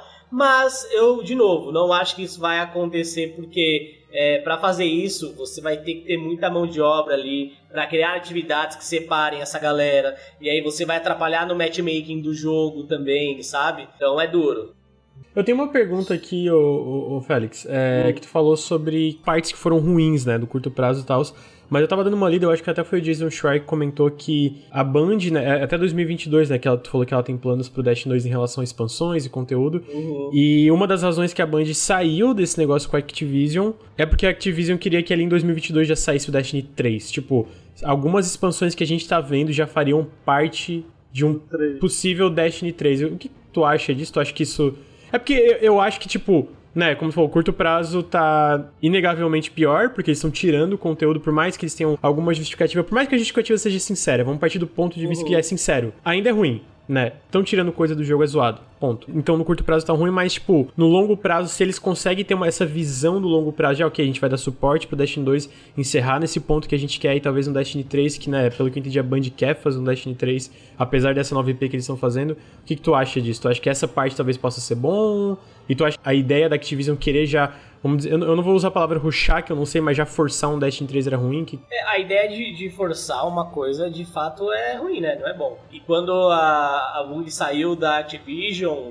inúmeras matérias falando que a Activision não estava feliz com o, a, o número de vendas do Forsaken, porque é aquela coisa, né? A grande publisher ela coloca um número lá em cima e esse número lá em cima, se você não atingir, é nossa, estamos tristes porque você não Eu atingiu, só acho isso né? meio estranho, porque Destiny me parece meio que referência, sabe? Tem muita gente jogando ainda, tem uma comunidade ativa. Por isso, por isso eu achei tão estranho esse papo da Activision na época. Eu fiquei assim, porra, os caras também são foda, né, mano? Porra, Destiny é um jogo grande, gente pra caralho jogando, eles não tão satisfeitos, por isso é tão estranho, né? É mas aquela questão, né? É a porcenta, qual é a porcentagem de lucro que a sua empresa quer ter? Tem algumas empresas que trabalham com uma, uma margem de lucro mais próxima do custo bruto de produção. Então a margem de lucro é 10, 15, 20. Tem outras que trabalham com 30, 40, 50%. Então, assim, a Activision achou que ia dar mais lucro. E aí, a partir do momento que ela assimilou ali a Bung, ó, tem aquela especulação, né, entre acionistas. Então, tem ações descendo, expectativas aumentando, coisa do tipo, e nem sempre você vai atingir todas as expectativas, sabe? O COD, por exemplo. Cara, o COD é um jogo que qualquer um vai pegar uma arma e jogar. O Destiny não. Tem poderzinho, tem historinha e tem comunicação e coisa do tipo, sabe? Então é, é bem diferente, né? um jogo do outro. Agora, sobre Destiny 3, eu não acho que, que deva ter um Destiny 3. Acho que o que eles podem fazer é uma atualização de engine para melhorar o, o jogo. Mas eu não acho que eles vão meter um Destiny 3 ali tão cedo, já que até 2022 vai continuar sendo Destiny 2, sabe? A gente sabe que daqui a dois anos a gente ainda vai jogar o Destiny 2. Então eu não acho que Você vai acha isso ter... melhor do que sair um 3? Ah, eu acho melhor, né? Olha a galera que joga o Overwatch, por exemplo. Vai sair o Overwatch 2. Pô, eles vão ter que comprar tudo de novo, skin, como é que vai ser É isso, estranho, sabe? né? É estranho, é muito estranho. E isso vem de novo a adequação de desenvolvimento para o mundo moderno. Essa coisa de ter título 1, 2 e 3 não cabe para um jogo como serviço. Se você olhar o League of Legends, por exemplo, não tem o League of Legends 2. Ah, o próprio Rainbow Six Siege, né? Que é um que de primeira pessoa que eu pensei agora. Até, ah, inclusive, o próprio Halo Infinite, que não é da Band, mas né, do legado aí da Band. A 343 falou, cara, a gente tem um plano de 10 anos. A gente vai lançar esse Halo Infinite, que é meio que uma plataforma, né? Que é basicamente, a, a ideia que eles deram é tipo meio que uma Master Chief Collection, né? Tipo, Sim. A gente vai lançar o, o Halo Infinite, vai ter uma campanha, tipo, porra, completa, começo, meio e fim, vai ter um multiplayer, e aí disso vão ter outras campanhas em cima do Halo Infinite, como o Master Chief Collection, que é um pouco diferente do Destiny, né, porque, tipo, o Destiny não tem essa campanha single player separada do multiplayer, que é a ideia do Halo, mas tem essa similaridade no sentido de ser uma, mais uma plataforma do que um jogo que vai ter uma sequência, né. É, eu não sei se eu vejo isso com maus olhos, sabia, do, do Halo, porque eu, eu vi que a, é, quando essa informação chegou, a comunidade agiu de uma maneira muito. Ah, não, a gente não quer isso e tal, e eu entendo, né? Não, não, não faço parte da comunidade mais hardcore de Halo e tal, mas me parece ser um pouco a direção, né? Do tipo, cara, é melhor que você una tua comunidade aqui, prossiga com ela, do que ficar dividido em vários jogos. Ainda que o Call of Duty prove pra gente que isso funciona, né? De alguma maneira isso funciona. Eu acho que o lance do Halo, o medo, é porque o Halo, diferente, por exemplo, do Destiny, que nasceu como uma franquia de jogos como serviço multiplayer, e o Call of Duty... É, o Call of Duty tem, tem a campanha anual ali, né, basicamente quase todos, menos um Black Ops aí, que eu lembro que não teve campanha, mas eu acho que o medo da, da comunidade do Halo que eu entendo é, tipo, o que, que tornou Halo tão famoso... Inicialmente não Foi foi, o multiplayer. Não, não, foi o multiplayer também. O multiplayer de Halo não é muito famoso. Mas, tipo, a campanha também, tá ligado? A campanha até o último Halo, até o Halo 5, por mais de todos os problemas, sempre foi um elemento, tipo, essencial. E aí tu pensa, cara, peraí, vai ser uma plataforma, vai ser um jogo como Entendi. serviço. Será que isso não vai sacrificar a qualidade da campanha? Você acha que a preocupação tá mais na, em como essa decisão pode ferir a campanha do Isso, que. é. O multiplayer eu acho que ninguém tá preocupado nesse ponto, porque eu, eu ó, vamos dizer, eu joguei muito multiplayer do Halo 3. Eu, eu, não, eu não vejo problema aí, entendeu? Em relação ao multiplayer, porque é aquela coisa contínua, não tem que dividir mapa, não divide comunidade, é tudo a mesma plataforma. A campanha eu entendo. Se for como Master Chief Collection, que eles estão falando, cara, vai ser tipo, vamos dizer, Halo Infinite 1, 2 e 3 dentro do Halo Infinite. Entenderam o sentido? Porque quando tu abre o Master Chief Collection, tem todas as campanhas lá do jogo, entendeu? Tu clica na campanha e tu joga ela separada, e o multiplayer tu pode jogar meio que algumas coisas misturadas, algumas coisas individuais. O multiplayer do Master Chief... O Master Chief Collection é hoje, né? Muito bom. Então, nesse sentido, eu acho, porra, legal, entendeu? Eu ainda tenho aquele receio. Eu, falo, hum, eu não confio muito na 343, eu não gosto de Halo 4, eu não gosto de Halo 5. Então eu fico aquele pé atrás. Mas a, a ideia em si eu não sou tão. Até porque eu não odeio tanto jogos como serviço como as pessoas. Como, vamos dizer, a, a certa comunidade hardcore tem aquele receio. Eu entendo o receio de verdade, porque a gente sabe. Pô, eu amo Sea of Thieves, eu achei Destiny legal pelo que eu joguei. Eu parei porque era muita coisa, né? Não porque eu tava odiando o jogo. É, mas eu entendo porque é uma coisa diferente, né? Tipo, sei lá, vamos pegar um, um God of War. Transforma God of War em jogo como serviço. Vira uma coisa completamente diferente. Entendeu? Então, daí nesse ponto eu entendo o receio da galera. Mas se eles vão fazer como eles estão falando, que vai ter essa parte da campanha separada e, e o multiplayer aqui, eu não sou tão receoso. Mas dá pra, dá, dá pra entender o medo, né? voltando pra Destiny, essa. O Félix comentou, ah, eu prefiro ficar no 2, mas aí eu, eu admito que, olhando de longe, eu fico dividido, porque, peraí, se eles estão citando dificuldades técnicas pra prosseguir, será que não é a hora? Será que a gente não precisa de um 3? Entendeu? Então, essa é a questão, pô, dificuldade técnica. Pô, então a gente precisa de um 3, mas aí vai ter conteúdo até 2022, sabe? Então, assim, eu não sei. E eu queria só usar um exemplo, que aí eu já tô cavando espaço aí pra ser convidado de novo, hein? Fica aí, Opa. fica aí.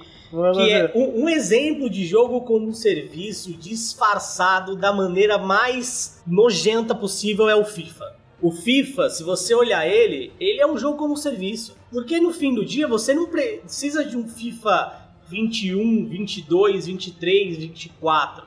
Porque não muda nada de um jogo pro outro, só muda os jogadores. E aí, você compra o jogo, você paga pra ter as cartinhas, aí vem a próxima edição, você perde todas as cartinhas que você pagou no ano seguinte, entendeu? Não tem um porte. Então, a questão é que o mercado hoje, ele viu que vale muito a pena você ter um jogo como serviço, com edições é, de 1, 2 e 3, para você entuchar na galera um, um próximo jogo, para ele pagar o full price, e também continuar ganhando em microtransação. E aí você olha os lucros do FIFA, por exemplo, cara, eles são muito mais exorbitantes do que um COD, sabe? É, a galera, ah, nossa, o COD vendeu e tá FIFA dá vendendo. mais dinheiro do que COD? Dá mais dinheiro, é o jogo mais vendido do- de vários países, inclusive.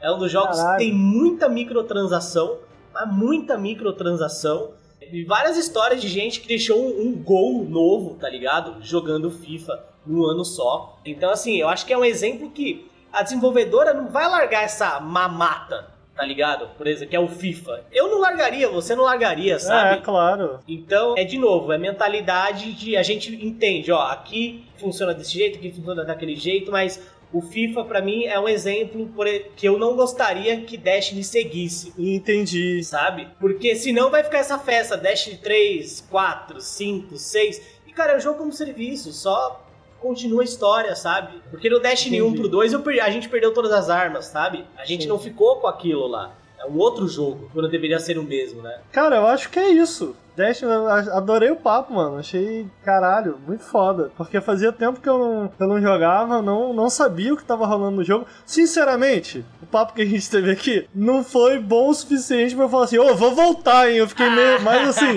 mano, vou esperar mais um pouquinho. Mas eu, eu tenho vontade de voltar pro Destiny, cara. É um jogo que, durante o tempo que eu joguei ele, eu gostei muito, cara. E é um jogo muito gostoso de se jogar. A gente falou isso, curiosamente, no último programa, eu acho. Eu comentei que o Lucas fez uma pergunta em relação ao Avengers comparando com Destiny e tal, e eu falei, mano, é a parada que Destiny tem, que Avengers não tem, é que Destiny, é, pra mim, ainda é a melhor gameplay de um jogo FPS que existe. Nossa, e o demais. Avengers, o Avengers, pra mim, não tem o melhor combate do gênero dele. Já o Destiny tem. O Destiny tem isso a seu favor.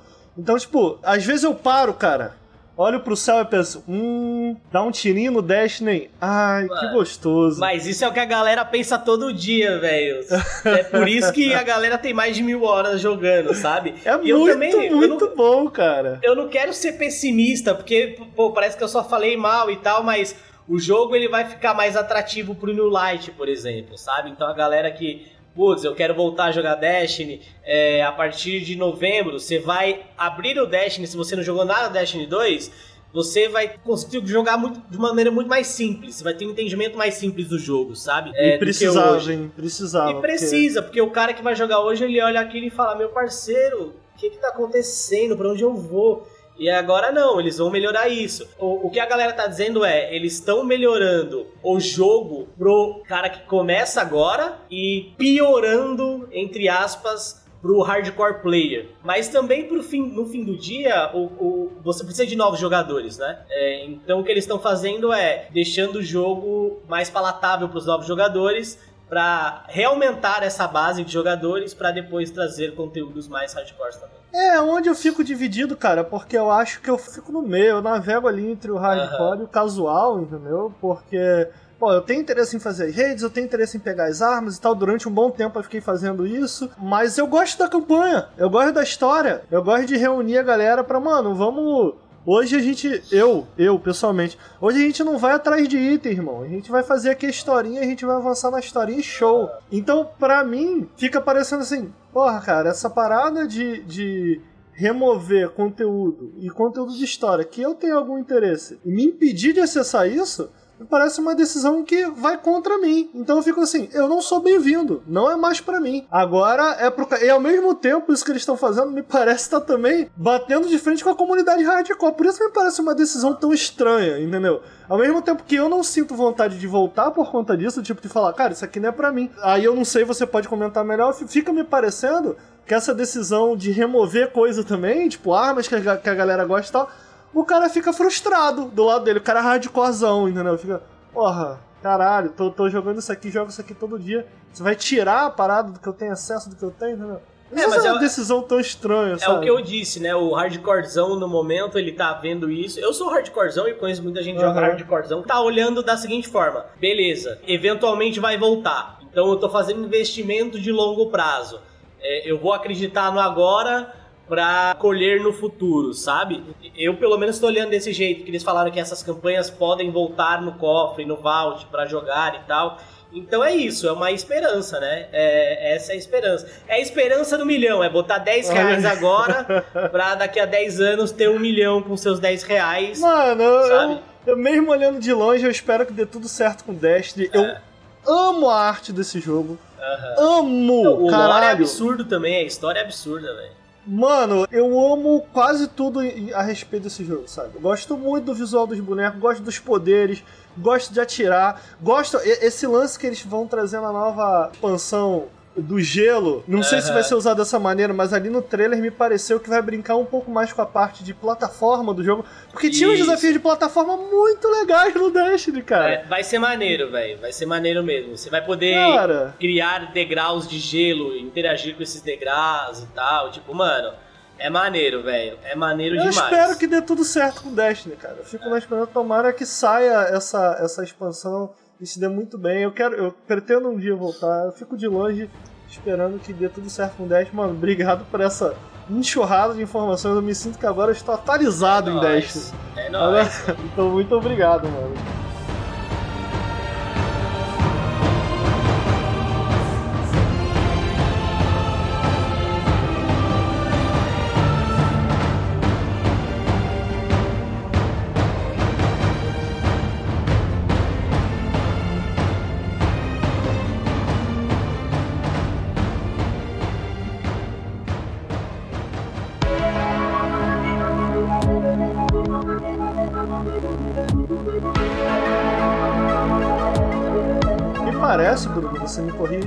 De um espaço, com, essa, com esse visual meio etéreo, a gente passa meio que para outro. É isso, Bruno? O que, que está Renegade? Você que tava.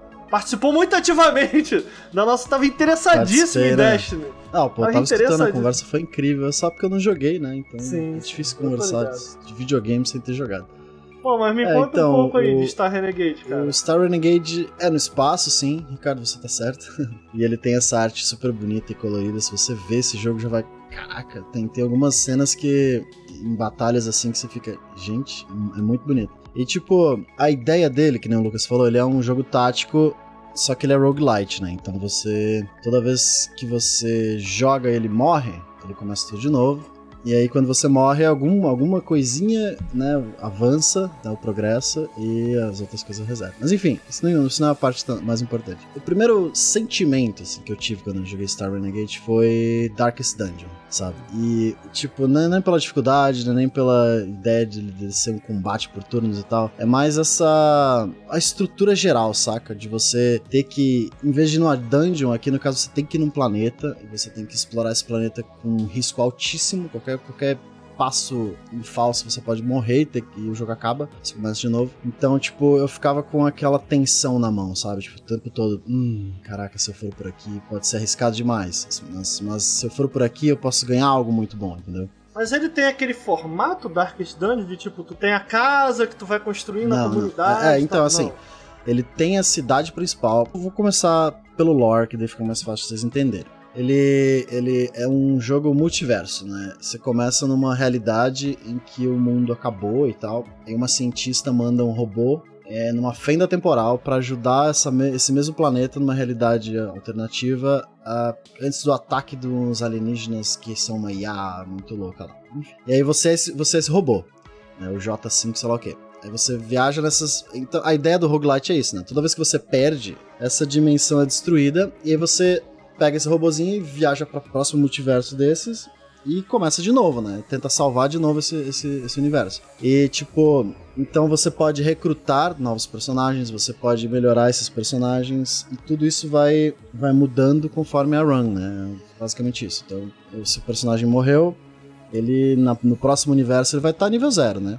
Só que os personagens. Começa tudo de novo. Morreu, realmente começa tudo de novo. É, só não os, os recrutas que você puxou, os- as habilidades novas e tal, isso você mantém, né, no próximo universo, porque é a habilidade do robô, enfim. E aí, quando você vai pra run, a, a run é- consiste em quê? Você tem um mapa gerado proceduralmente, mas ele é bem definidinho, eu acho legal a ideia. Que você começa, é uma espécie de tabuleiro, né? Você começa numa célula, e você tem opções pra avançar. Na, na primeira, primeira fase, ali no primeiro planeta, que é o mais é o inicial, o mais fácil, você tem dois caminhos, né? O caminho da direita e o caminho da esquerda, e esse caminho vai ter um, um número específico de itens. Ah, pode ter uma caixa de equipamentos, pode ter dinheiro, pode ter experiência para melhorar seu personagem. Então você tem que escolher o caminho que você quer seguir. Ah, vou por aqui, aqui eu vou ter XP, né, por exemplo, que eu quero melhorar o personagem. Você vai por aqui, aí ele vai ter de inimigos, inimigos diferentes e tudo mais. Aí no fim da, da- desse mapa tem um, um chefe, né? Me parece Slay the Spire, o que você tá falando. Me lembra, não sei se você jogou. Não, não joguei não. tipo, joguei não. esse lance de ver o mapa, me corrija se eu tô errado, você consegue enxergar o mapa e aí você traça uma estratégia Uma de rota. uma rota de acordo com o que você quer acumular. assim. Exatamente, exatamente. Bem Slay the Spire. isso. É. É. um bom jogo, só pra deixar claro. Slay the Spire é E, excelente. e esse negócio do, do universo é meio Outer Wilds também, não é? Salvar o universo, voltar, ou... Pelo que eu tô entendendo do que Tu volta o, no tempo, o- tu volta o no Henrique tempo. tá falando, é um multiverso, é isso, o Henrique? Que o Bruno É, tá o, falando? o Star Renegade, não, você não volta no tempo, você viaja pra outro universo e Ah, tenta salvar ele, ah. tenta salvar ele. É, se ele se morreu, eu viaja pro próximo universo. e Pera aí, assim vai. é, Ah, tá, pera As aí. pessoas é morrem outro, mesmo. Ah.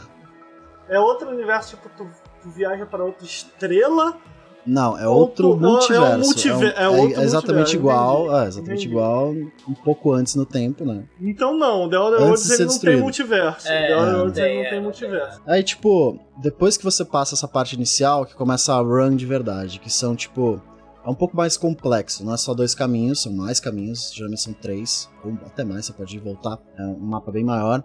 E você tem três dias e três noites pra derrotar o Behemoth, o, o- o chefão fodão. E qual que é a ideia? Tipo, em cada planeta desses tem um número X de chefes. Por exemplo, no primeiro planeta são cinco chefes. Dois nível 2 e três nível 3, por exemplo. Aí, nesse mapa, eles estão espalhados e tem o chefe fodão, o Behemoth, né, o Be- Behemoth, que é o, o level mais alto. Se você morrer pra um desses chefes durante essa run, ele continua no próximo multiverso. Eu achei isso bem interessante. Só que ele continua no nível mais alto, então ele vira meio que um arco-inimigo. É parecido com o sistema Nemesis do Shadow of Mordor. Mas não é tão complexo, não é tão complexo. Mas, tipo, você meio que conhece aquele inimigo. Ah, esse cara me matou, esse filho da mãe aí é forte pra cacete porque ele tem essas habilidades X e Y. E isso fica, sabe? Eu achei muito interessante. Então, desses três dias e três noites, você tem três turnos por dia. Primeiro dia, vou lá, posso andar três casas, enfrentar três inimigos ou não, enfim, dependendo do que tiver em cada área daquele tabuleiro ali. Aí no final desses três turnos, você pode descansar. Né? No acampamento, cada personagem do, do- do- seu grupo tem uma carta, e essa carta pode dar buffs pelo, pelo próximo dia, pode curar o personagem e tudo mais. A carta é utilizada só no acampamento. Combate Só no não acampamento. Não, o combate não tem. A gente já chega no combate que é mais complexo. Tá. Mas vamos lá. Terminou os três dias, você enfrenta o Behemoth, né? Que é o, o- o chefão daquele mundo. Derrotou o Behemoth, você vai pro próximo planeta. São três planetas, ou seja, três planetas, três dias, três noites. E no final tem uma nave que é o, a nave fodona dos, dos, dos bichão. Eu não cheguei na nave ainda, porque eu não consegui jogar muito, tô muito triste. Mas, enfim, vou jogar mais. Tem uma coisa interessante também, que nas, durante as noites você tem opções de side quests. Então, se você, por exemplo, andou durante o dia e passou por um templo, umas ruínas antigas, durante a noite você pode explorar essas ruínas. Lá dentro geralmente tem um, mais um outro mapa, com mais caminhos, e com, sei lá, um vilão opcional ou algum item especial lá dentro escondido, saca? Você pode explorar aquilo durante a noite, aquilo não vai contar turno, porque é durante a noite, então faz o que você quiser. E mas é risco de você morrer também, né? É arriscado de né? você querer mais loot isso pode acabar acabando a sua run. Enfim, aí o combate, que eu acho que é a parte mais interessante desse jogo. Ele é por turno, lembra bastante de RPG lá do, do PlayStation 1 naquela época, só que hum, juntando essa parte rogue, roguelite que deixa ele um pouco mais dinâmico, de certa forma. É, eu fiquei em dúvida como, como você adquire novos parceiros. É, então, no final de cada planeta você consegue recrutar mais um. Então, Ah, você tá. tem três personagens iniciais, aí depois quatro, cinco, seis, seis é o máximo, e aí você E vai eles pra são nave final. procedurais ou não? São, é, eles, eles, eles mudam. É porque, do que eu tô vendo aqui, eu, eu citei o Slade Spy, mas na real não, né? Ele tem uma exploração no World Map e é lá de RPG mesmo, né? Não, não, não, não, não, não. não. Não? Tô falando besteira? Você fica preso numa célula. Depois que você avança pra próxima célula, você sim, sim, mas você dentro. anda por esse mapa, né? Você realmente controla o bonequinho andando pelo mapa. O, o Slade Spy você meio que. Avança, né? né? Tem Aham. áreas, É, é, é, você você, consegue controlar. Eu não sei tá. como é que é o Slade Spy. Mas ele tem essa moral de célula. Você não pode entrar nas células que você não gastou um um breach, um turno desses pra entrar, saca? Você não pode, ah, vou sair, ver o que tem na montanha lá no fundo, né? Não tem como você fazer isso. Você tá preso naquela célula. Se tiver um templo naquela, na próxima célula, você pode ir pro templo, senão não. Aí o, combate, é, ele é baseado em time, numa timeline. É bem interessante a ideia do, do, do counter, do, do crack dos inimigos. Tipo, cada inimigo tem uma fraqueza específica. E existem cinco tipos de ataques: normal, leve, pesado, magia, enfim. Que você pode dar um, um dano a mais nesses inimigos. Todo mundo tem shield e alguns têm armor, né? São no Mass Effect 3, mais ou menos. Tem o shield azul, a armor amarela e a vida, né? E tipo, a, a timeline, cada turno, cada ataque de inimigo é exibido na tela. Quem ele vai atacar, quanto de dano vai dar e no momento que ele vai atacar. Isso é muito interessante. Não tem RND nenhum. Não existe RND nesse jogo. Você sabe exatamente cada número de em cada momento que vai acontecer. Então você tem total controle do campo de batalha. E, por exemplo, ah, se eu der um ataque leve, esse ataque leve joga. Não tem chance de errar um ataque? Tipo, Não, é- 60% não, não, é não, 100%, tem isso. sempre, sempre, sempre, 100%. E tipo, se eu der um ataque no inimigo, cada habilidade minha tem um número X de jogar pra trás nessa timeline.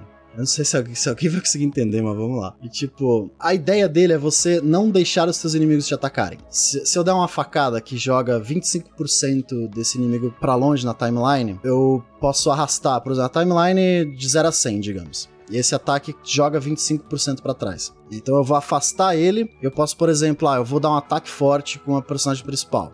Só que ela vai ficar lá no final da timeline, pra até ela conseguir soltar, porque é mais pesado, né? É um ataque mais forte. Então eu posso usar os outros personagens pra jogar o inimigo que atacaria ela mais pra trás dela, pra ela poder atacar antes, entendeu? Posso fazer um comentário de um Pode. jogo que me lembra bastante, que é o Child of Light. O Child of Light. Ah, Ah, Child of sim, da Ubi, sim. né? Da Uhum. UB, é, porque ele tem esse negócio de você tem que esperar o cast. Então tem uma linha de ação, né? Uhum. E aí com alguns personagens você pode jogar a linha de ação do inimigo pra trás da linha de ação do boneco que você Isso, quer. é- é, bem parecido, é bem parecido com Bem isso. lembrado pra caramba, mano. Eu não lembrava. Esse, Esse jogo é jogo é muito legal, bom, inclusive, é né, bom. cara? Esse jogo é bem lembrado. O bom do Star Renegade é que ele é muito complexo, tem muitas possibilidades. Cada personagem tem, tipo, várias skills. Então, a possibilidade de você impedir os inimigos de atacarem. Cara, teve, teve partida que eu não levei nenhum ataque porque eu consegui combinar todos os meus personagens de empurrar todo mundo. Porque quando você chega no final dessa timeline, dá um break.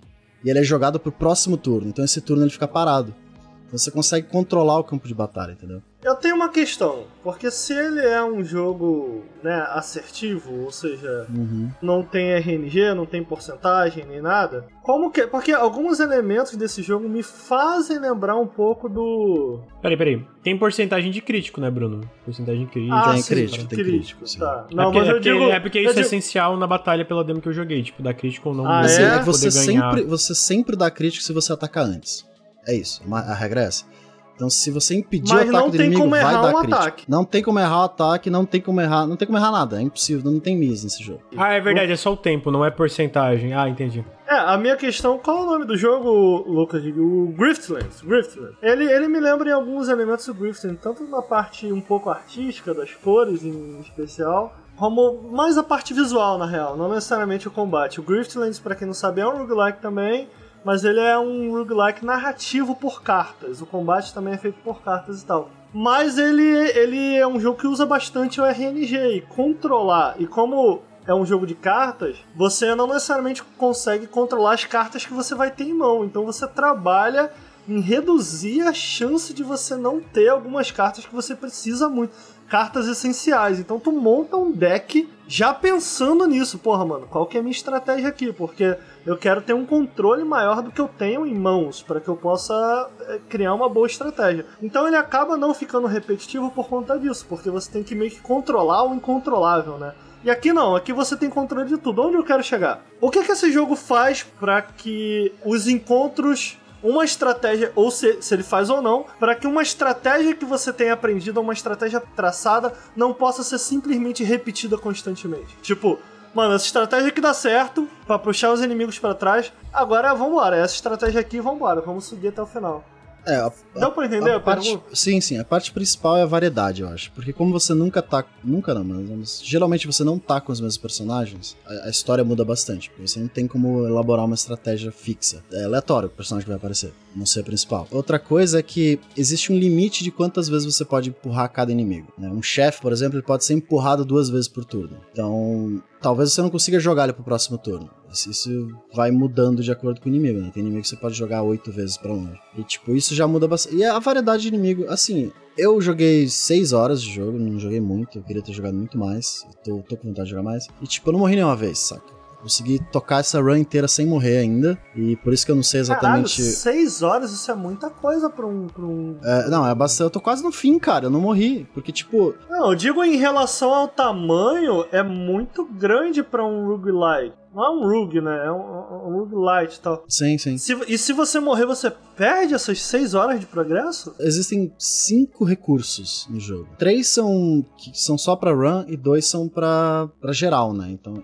esses dois recursos você pode comprar eh, status novos que você libera no- na próxima run e mais umas paradas lá que eu não vi direito ainda porque eu comecei uma run nova, né? Essa é a merda. Mas, tipo, a moral é você acumular esses pontos no começo e quando você morre, você a próxima run você tem mais chances, né? Essa é a ideia do roguelite, né? É, mas olha só.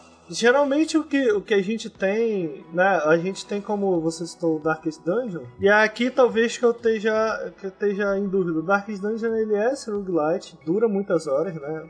Ter- eu, eu acho que só eu, eu mesmo, que nem cheguei a zerar, tem 30.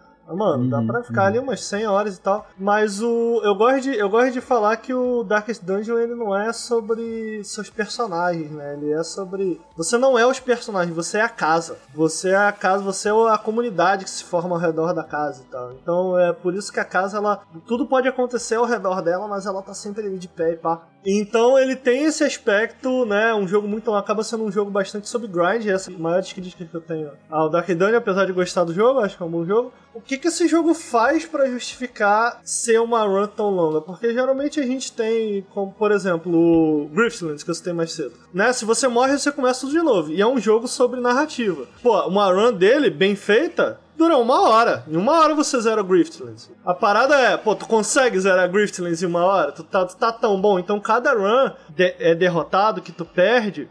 Quando você começa uma nova run, tem uma nova narrativa a ser contada. Alguns pontos mudam. E ele tem aquele lance meio Zelda do tipo. É a narrativa criada enquanto você joga. Então ele tem muito disso. Então ele acaba não se tornando repetitivo, ele acaba justificando a duração dele através disso, mas ele é um jogo que na, né, na run em si é uma hora. Tem muito, você acha que tem muita coisa ainda para jogar? Eu Tipo, sinto que, que o Star Renegades ele é muito mais sobre você terminar de uma vez, saca? Não é você ficar repetindo o run muito. Tanto que tem poucos recursos que você melhora quando acaba uma run. Eu não, eu não vejo, sei lá, jogando 10 runs até acabar ele de uma vez. Não, eu não, não consigo ver isso. Então, cada, cada mapa desse que eu te falei, né, de, de, de três dias e três noites, dura mais ou menos uma hora. São três mapas mais o chefe final. Então, sei lá, deve demorar o quê? Quatro ou cinco horas pra terminar a run, né? Acabar mesmo.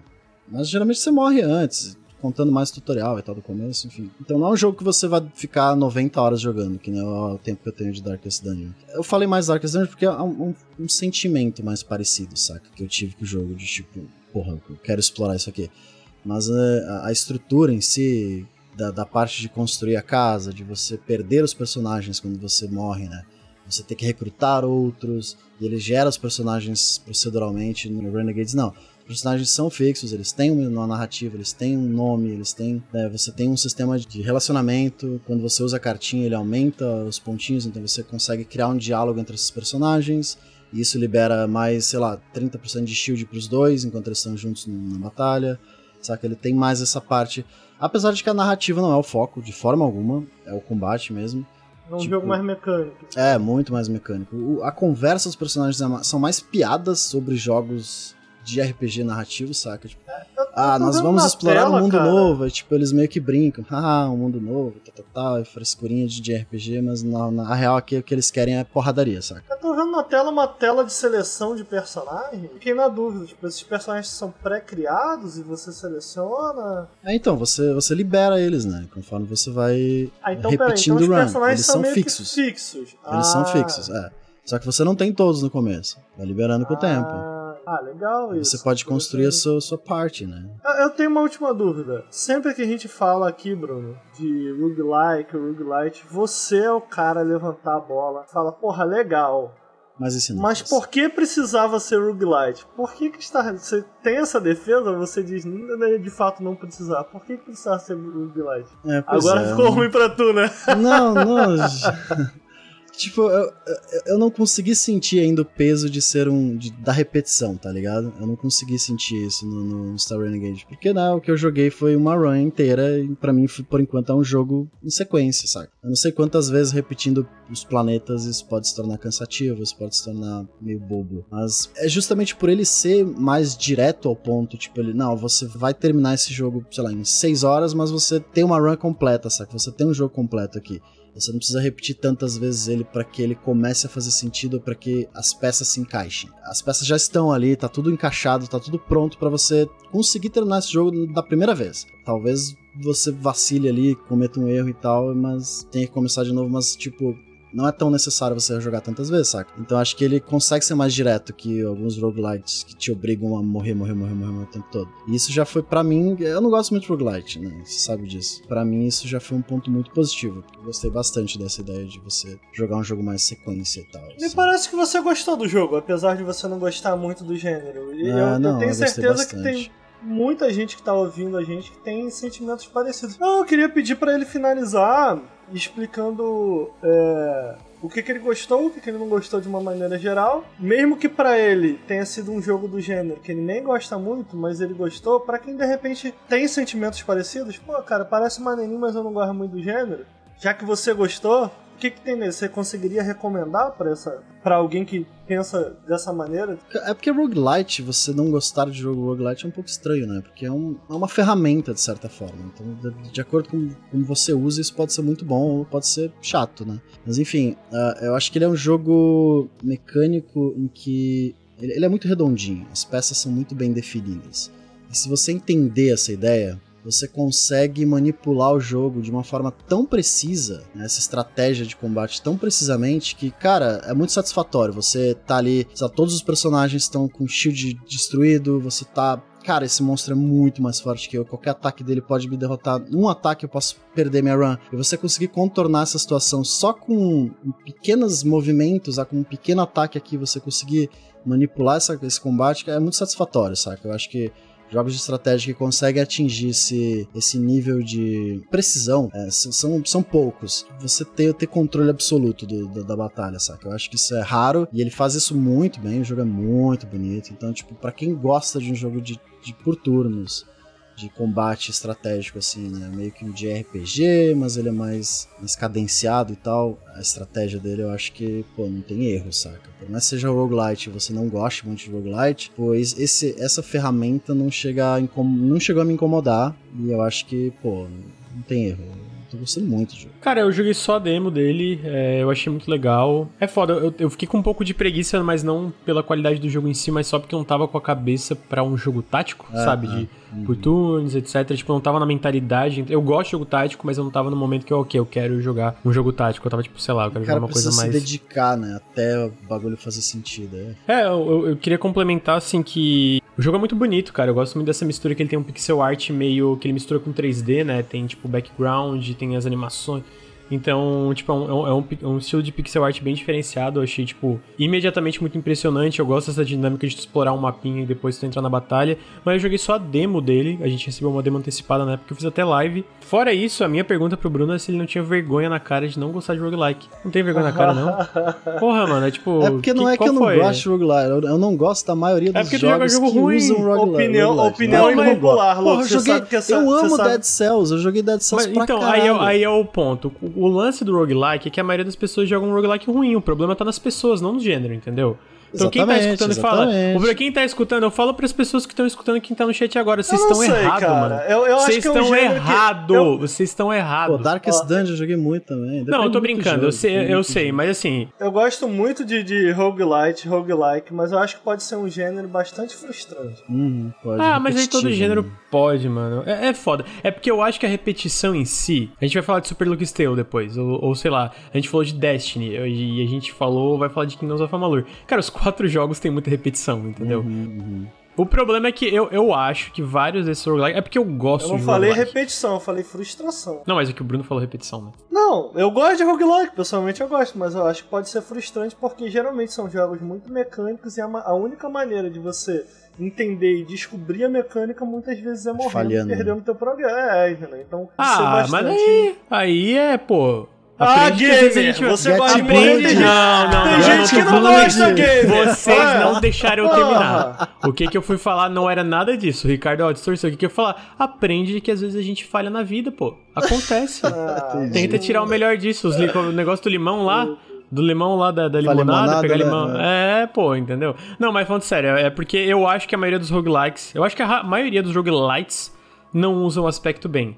Mas eu acho que quando é usado de forma boa mesmo, sabe? Tu pega o Darkest Dungeon, que eu gosto como usa, pelo que eu joguei, eu joguei umas 15 a 20 horas. Pega o Spelunk, que eu amo. Eu acho Spelunk um dos melhores jogos já feitos. Ah, enfim, tem vários exemplos aí. Eu acho que, cara, é incrível, tá ligado? Eu acho que o problema não tá no estilo. O problema tá de fato que eu não acho que a maioria dos roguelites usam bem o aspecto do roguelite. Você gosta de roguelite de forma geral? Fala um então, pouco. Então, eu fiquei com medo, porque assim, é, eu falei, pô, mano, gamerzão, né? E agora? Será que eu falo? Não falo, né? Para, eu não, sou, não sou isso não, um mano, por favor. Por exemplo, eu acho Souls-like uma droga. Uhum. Eu acho Dark Souls ruim. Sabe? Jogou errado, joga de novo, brincadeira. Então, provavelmente, provavelmente vocês já sabem que eu não jogo roguelike também. Uhum. Entendeu? que eu tenho um sério, proble sério problema com cagação de sangue, certo? Uhum. Porque eu, muitas vezes quando eu sento para jogar alguma coisa é no fim do dia, sabe?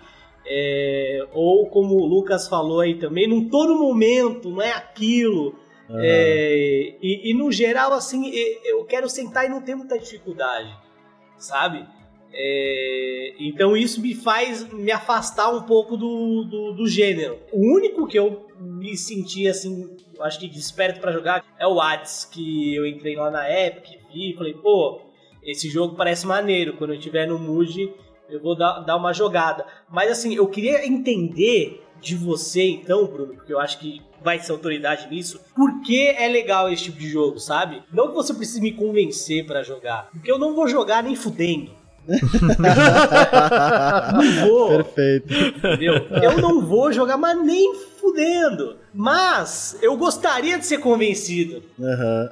ah, cara, eu acho que a parte mais. Todo mundo fala isso muito, principalmente Souls-like, né? Que é quando você ultrapassa aquele desafio que a, a, a descarga, sabe? Aquela sensação boa que dá, tipo, caraca, eu finalmente derrotei aquela. aquela ultrapassei aquele desafio tão impossível que eu, eu tinha certeza que eu nunca ia passar, sabe? É ali que bate a ideia, ok, eu entendi como, por que, que esses jogos funcionam. Eu acho que tem muito disso, saca? De você se superar. E, tipo, entendo perfeitamente, respeito e até me sinto muitas vezes assim também. Tipo, ah, cara, eu só quero sentar e jogar um jogo pra dar risada. Só quero desligar a mente, jogar um Fall aqui e pegar umas coroinhas aí, sabe? Só me divertir. Não quero pensar, não quero me estressar com essa porra. Não quero desafio. Não tô aqui pra isso. Tipo, é isso, saca? É muito. Não tem como você separar videogame ou qualquer outra mídia da pessoa que você é, do espectador, né? De quem, do, do momento que você está e, e, as suas prioridades, ou enfim, de que forma que você se sente. Aquilo transpõe pelo controle e tudo mais. Então, é isso. Videogame é isso, cara. Você tem que se sentir bem jogando aquilo. Existem jogos que se propõem a, te dar uma sensação diferente. O The Last of Us 2 eu acho que é o mais próximo e que aconteceu muito disso, né? Teve gente que odiou e querer largar o controle, não queria mais jogar. Eu acho que é um sentimento que pode ser passado, acho que é válido, é uma experiência interessante. E eu entendo perfeitamente quem odiou, porque, cara, realmente não é para todo mundo, não é um sentimento bom. E às vezes tem gente que quer se afastar disso. E é normal. Nossa, tá certíssimo. E é isso, cara. É sentimentos, né? Eu Nós queria adicionar que eu acho que o mais próximo que eu posso fazer de uma defesa é que se tem uma coisa que eu gosto em roguelike de maneira geral, que é algo que eu gosto em um Destiny, por exemplo, é que esses jogos oferecem um prazer mecânico muito grande. De domínio. Um prazer mecânico muito grande Mas de... você concorda que precisa uma dedicação enorme até você chegar precisa, nesse momento. Precisa, precisa. Ah, mas até aí, né, o Félix também tem uma dedicação com Dash. Né? ah, mas eu só morro. É, o Bruno Porra, falou, eu joguei seis horas sem morrer. Eu falei, caralho que a, isso? A, a, redezinha é uma parada frenética, muito mais não, difícil do que a maioria. Tem... Então, eu ia falar. É. não, assim, mas eu acho que assim, ó, eu tô brincando. Eu achei né? difícil, tipo, mano. Eu, eu, eu, faço essas brincadeiras, eu acho que cada um gosta do que quer e que, pô, tem coisa que não vai mesmo e né? Já era, irmão, não adianta voltar atrás, oh, não. Passou vergonha. Passou vergonha. Não, pro Félix, eu acho, cara, realmente gosto que quiser, mano. O lance é o seguinte pra mim, tipo, eu, eu gosto muito desse lance do aprendizado, né? Quando, por isso que eu falo, pra mim, nem todo roguelite ou roguelike pega bem. O lance, por exemplo, eu, eu pego o Spelunk, que é um dos meus jogos preferidos. Eu vou comparar com uma raid, né, mano? O, o lance de uma raid do WoW, que é a minha experiência. O lance de uma raid é, cara, tu vai lá e tu erra, e aí tu vai. Quando tu erra, hum, que merda, mas eu quero tentar de novo, entendeu? Aí tu vai, tu vai aprendendo até que tu domina a parada e tu mata o boss, tá ligado? Cara, é uma sensação muito boa. E o Spelunk, especialmente o Spelunk que eu cito porque é um dos meus preferidos, é isso, sabe? Tipo, ele não tem level, não tem level up, não tem nada. Realmente, ele é aquele mais raiz, foda-se o que isso quer dizer, mas no sentido de quando tu morre, tu volta do começo. Ponto. E aí, só que porque, o, o, o que, que eu gosto do Spelunk é que exatamente, não depende exatamente de nível. Eu também gosto desses jogos que tem nível, que tá ficando mais forte. Por exemplo, eu tava jogando Rogue Legacy 2 e adorando, e tu vai ficando mais forte. Mas o lance do, do Spelunk 2. Do Spelunk 2, olha eu já querendo dois. É, o lance do Spelunk é que, tipo quando eu finalmente zerei foi, cara, eu entendo como tudo funciona, tá ligado? Eu vou morrer, provavelmente, às vezes vai chegar uma, vai chegar um momento que eu fico meio. Hum, isso aqui não tá numa situação tão vantajosa para mim, ou eu vacilei, ou fui meio ganancioso. Que acontece numa raid também, sabe? Tipo, eu acho que eu consigo dar um pouquinho mais de DPS. E aí tu morre no círculo vermelho, que eu critiquei tanto quem morreu no, no círculo vermelho mais cedo no podcast. Mas quando tu entende essa. Como tudo isso funciona, que dá aquele clique para mim que, cara, por isso que eu tento de novo, de novo no é, eu, eu, ia, eu ia trazendo pra, pra realidade do Destiny aqui, o que eu ia só concluir em relação a isso é que, tipo, não é só um domínio é, mecânico em relação a sou bom.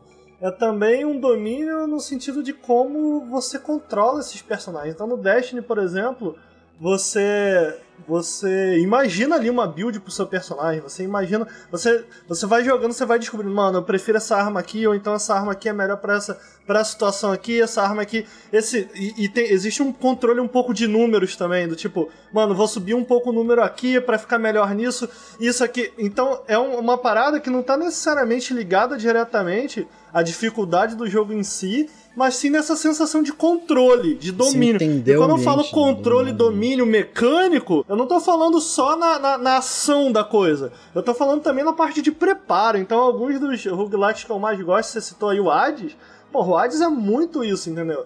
É do tipo, cara, você vai avançando nesse mapa e quando você ganha uma intimidade com o jogo, você já sabe, mano, eu sei exatamente qual combo de deuses é melhor. Então eu vou misturar aqui o poder do Zeus aqui com o poder do Deus da Morte aqui, porque o combo desse combo é muito bom. Eu amo esse combo. E o, e o Bruno, ele pode ficar assim, mano, não gosto desse teu combo aí não, eu gosto desse meu combo aqui.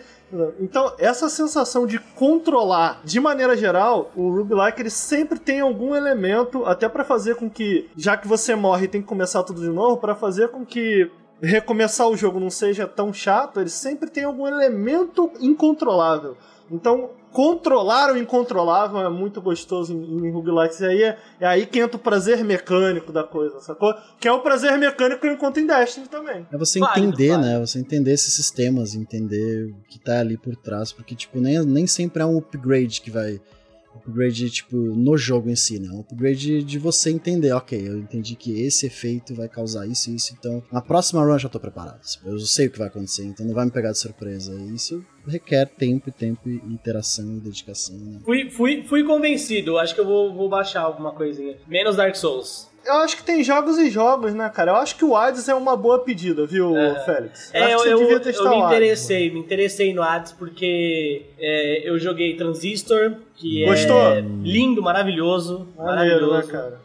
um dos jogos mais bonitos, mais gostosos que eu já joguei, com uma trilha sonora fantástica. Joguei Bastion também, então eu, eu gosto muito dos jogos da desenvolvedora. É, e o Hades Cara, é bonito, né? Artisticamente é bonito também. Não, e tem muita chance de você gostar, cara, porque, do, pelo menos do meu ponto de vista, o Hades ele parece uma grande mistureba de tudo que a. Esqueci o nome da desenvolvedora, Super Giant, né? Super Giant. De tudo é. que a Super Giant já fez, cara. Eu acho que tem chance de você. Eu também gosto muito de Bash, gosto muito de Transistor. Uhum. Não zerei o Pyre, é, mas gosto muito dos jogos deles. E, cara, acho que se você gosta da Super Giant, você gosta desses dois jogos, é lógico que tem uma chance de você não gostar, porque ele ainda é um roguelike e tal. Uhum. Mas eu acho que é a melhor chance que você tem de gostar de um, cara. Eu, é, eu acho que é um, vou... pode ser um bom ponto de começo aí. Vou procurar. Eu achei, achei legal essa visão do em relação à dificuldade, tipo, é muito mais, né, você contra o jogo, é você e você mesmo pensando na coisa ali. Eu acho maneiro, o jogo é só um é mais um desafio. É interessante isso daí mesmo. Pô, vou convidar todo mundo que tá ouvindo a gente podcast ou assistindo agora. A gente tem um podcast, o Nautilus Link, sobre roguelikes. Eu acho que é um bom podcast. É um bom podcast. A gente, a gente aprofundou bastante no que faz um roguelike bom ou ruim, na nossa opinião e tal. Então fica aí pra conhecer. Bruno, você gostou então? De, adorei, adorei, de recomendadíssimo. O Lucas falou, né? Qualquer jogo tático que eu jogo com o Bruno, ele, ele rói o osso que nem cachorro. Ele tem razão, eu concordo. Mas não é só porque eu amo o Tátil que ele é bom, não. Ele realmente é um jogo redondinho, os sistemas funcionam muito bem. Quando você entende os sistemas. Hum, é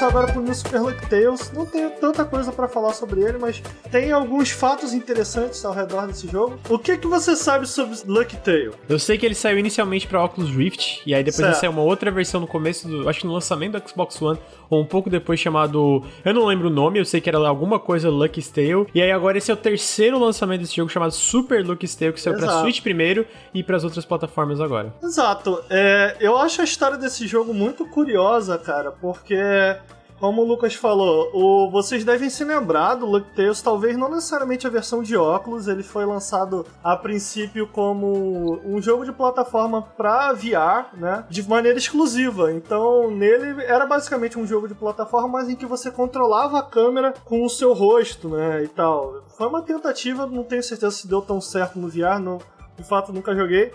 Mas em seguida, esse mesmo jogo ele foi portado e saiu próximo do lançamento ali do Xbox One.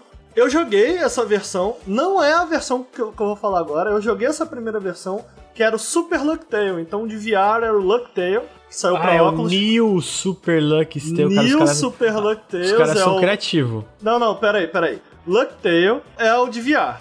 Sim, Aí saiu Super Super, Lucky Lucky, Tail. Tail, que é o de Xbox One, que era o mesmo jogo, o mesmo jogo sem o controle de câmera, certo? Com, com o VR, era o mesmo jogo. Só que meio que adaptado pra console. Inclusive, essa é uma das maiores críticas que esse jogo recebeu. A câmera era muito ruim, porque você não conseguia ter um controle livre da câmera. Você tinha que apertar triângulo pra controlar a câmera. E não funcionava, simplesmente não funcionava. Eu não acho que era particularmente um jogo bom, em especial quando a gente fala de jogos de plataforma. Eu joguei um pouco na época que saiu, rejoguei agora, que eu joguei o New Super Lucky Tail. E aí, o que é o New Super Lucky Tail? O New Super Lucky Tail foi uma nova versão do jogo que saiu a princípio para Switch, em que é muito doido. Veja bem, ele não é o que pode parecer a princípio uma atualização de Super Lucky Tail, em que, ah não, eles atualizaram o jogo e eles adicionaram uma câmera que agora você tem controle livre da câmera. Inclusive, um dos pontos altos do jogo é como a câmera desse jogo funciona bem. Então eu acho que o criador ele deve ter ficado meio, porra, mano. Dá pra fazer melhor, velho. Em vez dele lançar o 2, que eu achei muito estranho. Veja bem, Lucas. Esse jogo é um remake de Super Lucky Tales. De um jogo de três anos atrás. Ele não mudou Ah, só a mudou câmera. coisa pra caralho, eu lembro A disso. temática dos níveis é a mesma. Então, tipo, sei lá, tem uma fase no cirquinho. É cirquinho. Tem uma fase na graminha. É graminha. Mas o level design, os personagens, a forma como você controla o teu personagem também. O personagem lá no Super Lucky Tales, por exemplo, ele andava com quatro patas. Agora ele anda com duas, ele anda de pé e tal. É, a maneira com que você pode con- conectar os comandos do personagem. Cara, mudou tudo, só que, basicamente, com, os mesmos assets. Ele pegou os mesmos assets e refez o jogo inteiro e adicionou uma nova iluminação ao jogo também. Eu achei isso muito doido, do tipo, caralho, irmão, lança o dois, Ele tá ligado? ficou puto e queria provar que essa porra ia dar certo. Cara, não é doido isso? Eu achei isso muito curioso. Muito tipo, bom, cara, o que que aconteceu? Qual foi a decisão? Eu, eu fico imaginando. Os caras deviam ter um carinho muito grande pela, pela sei lá, Uhum. pela série pra fazer isso, sabe? Então eu achei isso muito curioso. Eu retornei ao primeiro jogo pra comparar. e, Cara, realmente, assim, muda tudo, cara. Muda tudo. Como eu falei, eles usam muito dos mesmos assets, tem algumas músicas novas. Mas, por exemplo, a cutscene inicial tem partes da original, mas boa, pa- 80% foi refeito. E isso é meio que como o jogo, com a, a, a filosofia do jogo em si. Então, você tava falando no início, esse jogo é muito ruim. Você não jogou esse jogo. Ah, cala a Você, jogou, você jogou o Super Jogou Lucky antigo, Tail. ah. New Super Lucky Tail não tem nada a ver com Lucky Tales. Não tem nada a ver, irmão. De boa. Aprenderam a fazer level design? Falo com tranquilidade. Aprenderam. Porra. Ricardo, olha só, que isso. eu quero deixar muito claro que eu vou jogar essa merda se tu falar bem. Se for ruim, eu vou vir no periscope e falar, o meu jogo é Super Lux Tale. E aí eu vou descer, ó, porra, eu vou descer o cacete nessa merda te culpando, hein? Pode jogar. Pensa e vou, bem, vou pensa além. bem. Acho que você vai gostar. Acho que você vai gostar. Eu joguei a primeira. Para deixar claro, eu joguei a primeira versão do Game Pass. Deixar claro, essa segunda versão também está no Game Pass. As duas versões estão no, no- no Game Pass, curiosamente. E eu não gostei da primeira versão. Eu não gosto. Tanto que eu larguei o jogo na terceira fase. Essa nova versão, meu irmão, é muito. É um jogo de plataforma muito divertido. E aí, o que que eu, o que que eu fui fazer, cara? Eu faz muito tempo que eu não jogo um jogo de plataforma, sendo sincero. Sempre gostei do gênero, mas nunca fui o garoto Nintendo, né, irmão? Eu sempre fui o garoto Sega. Nunca zerei muitos Marios, entendeu? A Tava parada pra errado mim. logo no começo.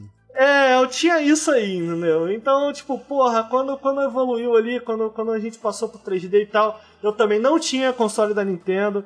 Então, porra, as minhas referências de jogos de plataforma que vocês citam tanto, Banjo, Donkey Kong, Mario, meu irmão, não joguei nenhum. Quais são minhas referências? Mais os jogos de PlayStation, é, Jack and Dexter, é, Sly, gosto muito de Sly. Sonic, é, Ristar, gosto muito de Ristar. São referências que admito de procedências duvidosas. Entendeu? Então o que, que eu fui fazer, cara? Eu fui fazer o seguinte. Mano, peguei meu Switch Pro aqui, pra quem não sabe, eu tenho um Switch que meu primo lá do Japão trouxe pra mim, que ele roda os jogos a 4K e 60 FPS. Aí, o meu primo lá do Japão, aí eu não posso revelar aqui mais do que isso, assim como o Félix no início, ele falou, mano, não posso falar sobre isso. Isso é tudo que eu posso dizer, entendeu? Meu primo do Japão aí trouxe. Então peguei o meu Switch Pro que veio lá do Japão, pá, baixei Super Mario 3D World. É esse o nome? É, é isso. Super Mario 3D World. Querendo responder a pergunta importante. Como New Super Luck Tales se compara. Porra, fui longe, hein, meu? Fui lá no jogo da Nintendo. O melhor elogio que eu posso ter pra esse jogo é que ele se compara. Ele, longe de ser tão bom quanto. Se você nunca jogou é, é um Mario Galaxy da vida, pra deixar claro, eu já zerei o Mario Galaxy. É o único jogo de Mario que eu já zerei na vida foi Mario Galaxy 1. Não joguei o 2. É, e acho genial, acho incrível. Ao Mario Galaxy eu não acho que se compara. O Mario Galaxy pra mim tá em outro patamar. Mas ao New. Qual é o nome do jogo? Super, Super Mario 3D World. Super Mario sem New. Super Mario 3D World. E eu avancei, eu tô com 6 horas.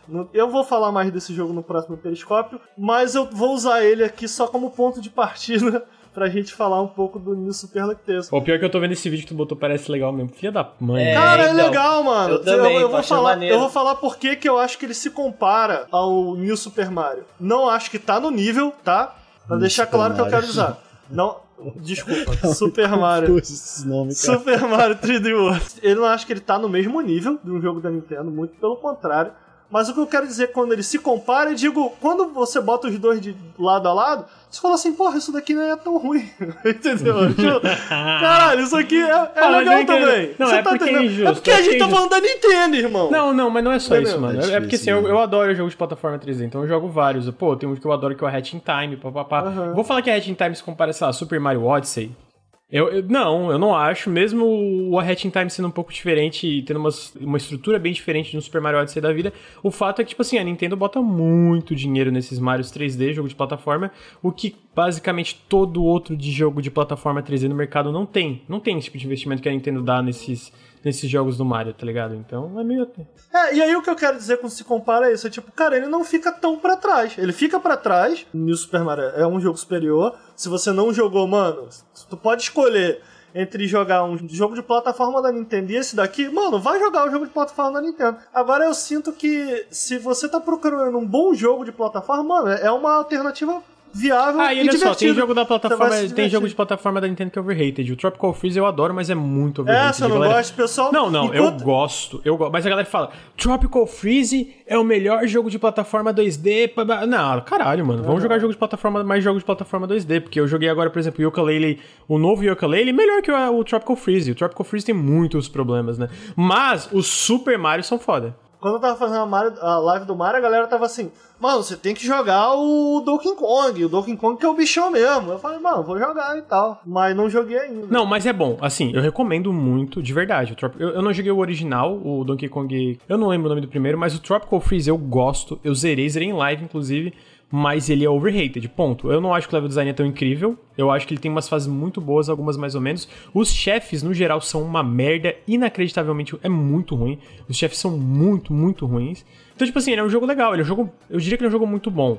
Ele, ele, eu, eu botaria ele em top 10 de jogos de plataforma 2D, nem fodendo, mano. Eu acho que quem fala que o Tropical Freeze é um dos melhores jogos de plataforma já feitos, tá faltando repertório, assim, tá faltando jogar A mais gosto, né, ô Lucas? Não, é, tá- é gosto, tá mas é porque eu tenho hoje. Eu, eu tô Ah, com raiva. eu, eu- é que esse jogo eu tenho raiva, mano. Eu tenho raiva porque, assim, ó, é, é- é o É tão lance. bonitinho, Lucas. Não, mas, é que o, amor, o lance, tem o Tropical jogo. Freeze é muito bom. Mas eu sinto que a galera que fala desse jogo como ele é um dos melhores jogos já feitos, cara, a galera, porra, ignora muito o problema que ele tem, entendeu? Tipo, de Entendi, coisa. entendi. Porra, Não, os chefes entendi. em especial, tá ligado? Porra, me dá raiva desse jogo, eu tenho raiva desse jogo. É, e aí, cara, qual que é a parada? Eu queria muito ouvir você também, Lucas, porque eu sei que daqui eu acho que é o Lucas quem mais gosta de jogos de plataforma, quem mais jogou, eu adoro, eu eu, acho. adoro. até. Eu amo, amo, amo. É um dos seus gêneros favoritos, né, mano? Eu não joguei, né? Eu, eu acho que, tipo, eu não joguei o New Super Lucky Tale, eu não gostava do Super Lucky Tale, tipo, eu não gostei. Tipo, eu dropei também, que nem tu falou. Não, não, é mas bom. como, como tu falou, tipo, como mudou tudo, não tem nem muito o que falar. Dito isso, eu, eu amo jogo de plataforma 3D. O que, que eu- o que, que eu tenho a dizer sobre o New Super Lucky Tale, pelo que tá falando, tá me dando vontade Não, de jogar, não, não, né? não. Eu quero que enquanto eu fale aqui, se você quiser parar, fazer pergunta, tá, meu, claro, por, claro. favor. Eu queria, eu queria é, aprofundar um pouquinho no que eu acho que, na verdade, é simples. Não tem nada muito complicado a dizer pra esse jogo, até porque é um jogo bem descomplicado. É um jogo bem leve, sacou? É um jogo que ele não é um jogo que vai te agregar um grande desafio, uma grande dificuldade. Esse jogo ele flui. E eu acho que isso é o melhor elogio que eu posso fazer a ele, quanto o melhor elogio que eu posso fazer a um jogo do Mario que eu tô jogando, por exemplo, agora. Ele flui de uma maneira muito gostosa. Eu acho que tem alguns elementos que fazem com que esse jogo flua. E você, de repente, ele é curtinho, só para deixar claro, ele deve ter umas 12 horinhas. Eu tô no, já no último nível. E o que eu acho que faz esse jogo fluir, além de controlar a raposinha muito gostosinho, então eu gosto muito de como todos os movimentos dela se mesclam. Eu acho que isso é um jogo de Mario faz muito bem. E aqui é onde pô, tenho elogios a fazer, inclusive o que eles fizeram aqui melhorou muito em relação ao jogo antigo. Eu joguei um pouquinho o antigo e eu tentei fazer algumas coisas que eu acho tão legal de se movimentar com a raposinha no cenário nessa nova versão e, cara, não tem nada lá. Então eu vou dar um exemplo. Primeiro que tem uma diferença de fio muito grande entre o jogo antigo. Então no jogo antigo, o personagem, eh, ele andava com quatro patas. Ele era mais lento, apesar de andar com quatro patas. Ele tinha duplo pulo, mas ele o pulo não era tão gostoso. E, cara, é um plataforma, o pulo tem que ser gostoso. O alcance que ele tinha com o pulo também era bem menor o que fazia com que, não só pela dificuldade que você tinha de câmera, adicionado ao personagem andar devagar e o pulo não ser tão controlável quanto nessa nova versão, fazia com que a parte de plataforma sofresse muito, porque parecia só menos preciso e menos gostoso de fazer o que você estava fazendo. Então nesse jogo, por exemplo, ela tem uma habilidade, como ela é uma raposinha, né? Raposas aparentemente não, faço, não fazem isso, mas está na tela aí o documentário em que eles falam sobre o desenvolvimento do jogo. Eles falam que eles se inspiraram na raposa a raposinha ela entra dentro do chão, assim, ela, ela literalmente ela cava. É, e aparentemente raposas fazem isso, mas elas não andam debaixo do chão,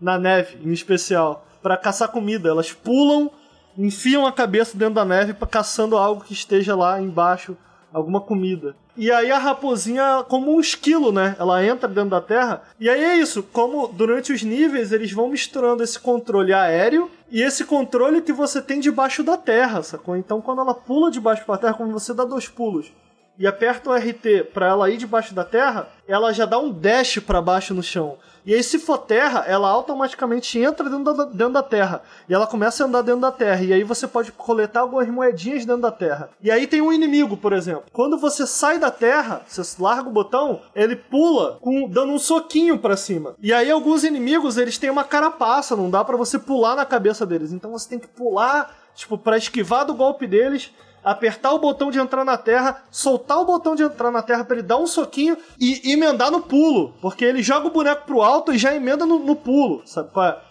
Eu gosto muito como ele faz essa mistura dos vários movimentos que o boneco tem para você matar os inimigos da maneira que você quiser. Então, por exemplo, tem um bonequinho, uma florzinha, que se você pular na cabeça dela, ela simplesmente morre, acabou. Mas você pode também ficar dando a volta ao redor dela e ela vai bater no chão, e quando ela bate no chão, a cara dela fica grudada por alguns segundos no chão. E aí você pode simplesmente correr em direção a, a, a ela, que ele vai dar um chute, igual o Mario, no Mario Galaxy faz isso também. Ou então você pode simplesmente entrar na Terra, sair da Terra, dar dois pulos, e dar uma, uma porrada na cara dela. A raposinha também ela gira, ela dá um golpe giratório de pancada. E aí ela vai cair pro outro lado, e aí tu pode pisar nela, tu pode chutar ela.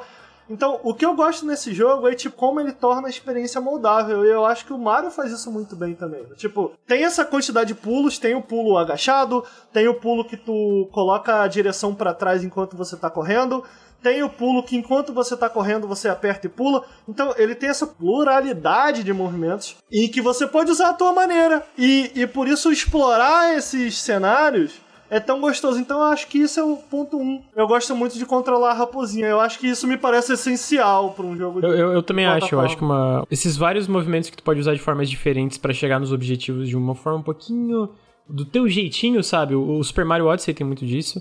E eu acho que é uma coisa importante em jogos de plataforma 3D, porque é foda, mano. No fim, jogos de plataforma 3D se resumem a você tem que coletar itens. Tem tudo Sim. ao redor, mas eles se resumem a isso, vamos ser sinceros, e é uma coisa uhum. que eu uhum. adoro. Porque tem combate, mas é aquele combate, sabe, tipo. Uhum, é, né? Não, é, é o, o combate é um serve como uma, né? é, um é um complemento. Então, tipo, essa é a parte mais importante. Então, tipo, se tem isso, é uma coisa que eu acho.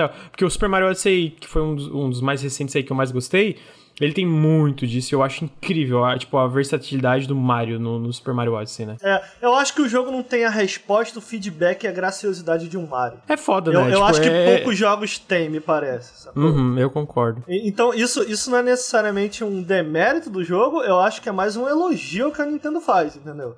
Então quando eu paro pra pensar, porra, mas o que que tem no Mario que é melhor de controlar do que esse jogo aqui? É por aí, entendeu?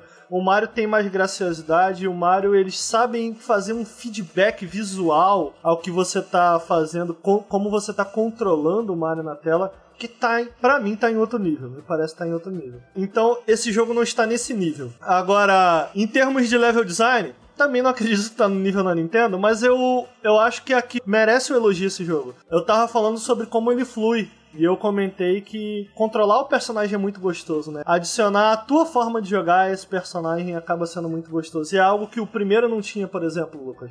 Então, os, os movimentos não se conectavam também no primeiro.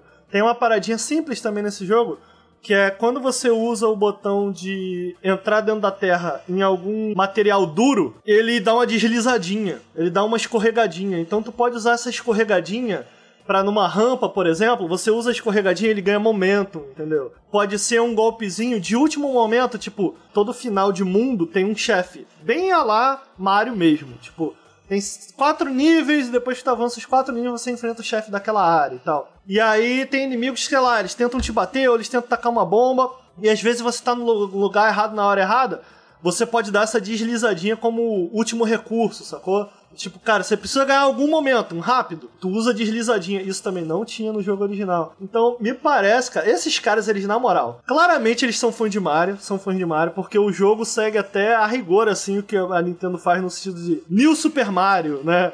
É, Super Mario, New Super Mario. Então, Super Luck Tales, New Super Luck Tales. Irmão, eles devem ter voltado e jogado Mario pra caralho. E falar, meu irmão, o que que a gente errou aqui, saca? O que que a Nintendo tem que a gente não tem, né? Esse slogan da Nintendo. E eles estudaram isso e voltaram para esse jogo e falaram, mano, eu consigo fazer. Me parece que é isso, cara. Porque eu não consigo entender por que esses caras não lançaram dois, tá ligado? Eles fizeram um remake do próprio jogo. É muito estranho isso, sacou? Mas assim, a parte boa é que, mano, funcionou. Funcionou. Fizeram um bom remake, ele tem boas músicas e em termos de level design é muito variado. E eu acho que é algo que o, o Super Mario 3D World também tem. Que é tipo, parece que o Super Mario 3D World não, não repete asset, irmão. Caralho, cada fase é uma mecânica nova, cada fase é um visual novo. E ainda que esse jogo não esteja nesse nível, ele ainda se prende muito à temática de cada área, tipo um parque temático mesmo. Ah, aqui é a fase da montanha aqui é a fase da água, aqui é a fase do gelo, aqui é a fase do circo, bem nessa pegada. Ele, pô, pra vocês terem noção, 25% do jogo é side-scroller. Tem uma outra parte, pelo menos 15% do jogo, ele é puramente um jogo de puzzle. Tem partes só de puzzles, tem que resolver um puzzle. Aí tem níveis é, 3D que é meio runner. Tem níveis 3D que ele é meio abertão, que tu explora no, no teu pacing, como você quiser. Tem níveis que eles são mais lineares. Então, cara, ele tem uma, uma diversidade de níveis em que tu nunca tá de fato, realmente, de nível para nível fazendo alguma coisa, entendeu? Então, ainda que eles não sejam. Não tem nenhum nível aqui que eu falo, mano, isso aqui é memorável, tipo Mario Galaxy, ele flui. Tipo assim, entendeu? Cara, tá muito divertido isso aqui, tá muito gostoso de jogar. E eu acho que essa, de novo, eu acho que essa é a melhor, o melhor elogio que eu tenho esse jogo e fiquei feliz, tá aí. Mais um bom jogo 3D de Ricardo, eu vou, eu vou dizer assim, ó, tu me convenceu. Eu vou terminar esse podcast, eu vou baixar ele no Game Pass. Eu acho que ele merece uma chance, eu acho. Não, me, me convenceu. É porque eu, de, de verdade, o, o Super Lucky Steel, que nessa versão nova, eu não gostei nem um pouco. Eu baixei, porque eu adoro o jogo de plataforma. Tipo, eu realmente, é, tu comentou uma vez no podcast, pô, eu acho que teu gênero preferido é jogo de plataforma. Eu, eu acho que é justo, eu, eu gosto muito. E eu não gostei desse jogo. Mas tu me convenceu a dar uma chance para esse Super Lucky Stale. New Super Lucky Stale. Pô, é muito confuso isso, a nomenclatura, isso. cara. Eu não, eu não a nomenclatura é muito confusa. É para você que tem uma. Pô, você jogou a maioria fico na dúvida. Quero, na real, quero saber se tu vai gostar. A minha opinião não segue necessariamente consenso. Eu falei, a galera ama o, o Tropical Freeze. Eu acho bem overrated, tá ligado? Eu, eu tenho uma opinião polêmica. Para mim, na parte de jogos de plataforma 2D, a Nintendo perdeu a coroa faz muito tempo. Faz muito. Não, tipo, Sério? Muito, pra mim faz que, tempo. Jogo 2D. Quem é essa coroa? Ah, 2D. Pô, 2D, 2D. Uh, tipo, tem Super Meat Boy, tem Celeste, tem outros tá, jogos que tá eu podia bom, citar, tá que para mim que são melhor que os jogos do Mario 2D e são melhor que os Donkey Kongs. E dentro do estilo do Donkey Kong, que é essa parada de momentum, do teu personagem, esse peso que ele vai indo, tu vai quicando nas coisas, eu prefiro, eu, eu comentei, eu prefiro, por exemplo, se eu pego o Eu não gosto do primeiro Yooka-Laylee, eu acho uma merda, mas se eu pego o Yooka-Laylee The Impossible Air versus Donkey Kong Tropical Freeze, eu prefiro o Impossible Air. Eu acho um jogo melhor. Mas, 3D, realmente a Nintendo tá ali, né? Mas assim, é, é- é, mesmo nisso eu não, não necessariamente tô ali, pá. Eu gosto desse. Pô, quer ver um jogo que a galera às vezes não ama tanto, que eu já vi gente criticando? Eu amo a Hatch in Time, eu amo, eu acho incrível. E ele tem problemas de, vamos dizer, de asset, essas coisas, sabe? De não ser uma parada tão. que se renova tanto como as fases de Mario, de Mario 3D da Nintendo. Então eu tô disposto, tô, tô, tô querendo. Eu acho Deixa que ele vontade. merece uma chance que ele tá no Game Pass. Então quem assinou o serviço, de repente, pode ser um bom jogo aí. É é uma distração muito gostosinha. É um joguinho que, cara, terminei minha edição lá na Gaveta Filmes, mano, sento, pô, vou jogar duas horinhas aqui, avanço, coleta as paradinhas, mano, me divirto. E, e a raposinha com aquele jeitinho dela de andar, tu fala, ah, meu Deus, que coisinha linda. Tu, tu fica feliz, tu fica feliz. né? Então eu gostei. Eu acho que é isso, é isso que eu tenho pra falar sobre o jogo. Eu gostei, gostei bastante e recomendo. Você gosta, Félix, de jogos de plataforma 2D, 3D, é tua praia? Eu gosto, já joguei mais, falar a verdade. Eu jogo jogos de estratégia, eu gosto mais. Então, por exemplo, eu gosto de jogar bastante no Switch Mario Rabbids. É, acho, cara, um jogo muito divertido. Acho que foi um acerto aí, Ubisoft e Nintendo. É, mas aí tem, tem um, aí é a crítica social, né? Que, que eu acho que o, o triste jogo de plataforma é que ele meio que foi relegado, esse tipo de jogo de plataforma, né? ele foi relegado ao desenvolvedor indie, né? É, durante um bom tempo. E aí, aí que tá a diferença da Nintendo para as outras desenvolvedoras. A Nintendo ela acabou criando um patrimônio intelectual em cima desse tipo de jogo. Então, ela tem uma equipe especializada, além de ter mais recursos. Então, ela criou esse patrimônio. E aí, cara, é, é muito até talvez injusto fazer um comparativo, né, de um jogo do mesmo gênero, de um estúdio menor. Vamos falar, eu não lembro o nome do, do jogo inteiro, não sei falar, eu vou chamar de jogo do Tail genérico. O- Aham. O, jogo do Tail genérico, entendeu? Aham. A, a, o Donkey Kong ou o Mario. é, por exemplo, agora vai- a Nintendo vai lançar lá o Mario é, 3D All Stars, né? Que é aquela coletânea e tal. É, se você vê esse tipo de jogo, cara, é toda a herança intelectual da Nintendo ali que capacita ela a fazer o que ela faz hoje. Então, quando eu vou jogar, é mais um jogo indie, sabe? É, porque eu penso que, cara, eu não vou pagar quase 300 reais num jogo de plataforma, sabe? Então tá no, no Game Pass é, é válido. É, pois é, tá aí, tá no Game Pass. Então, cara, eu acho que isso aí eu recomendo. New Super Luck Tales.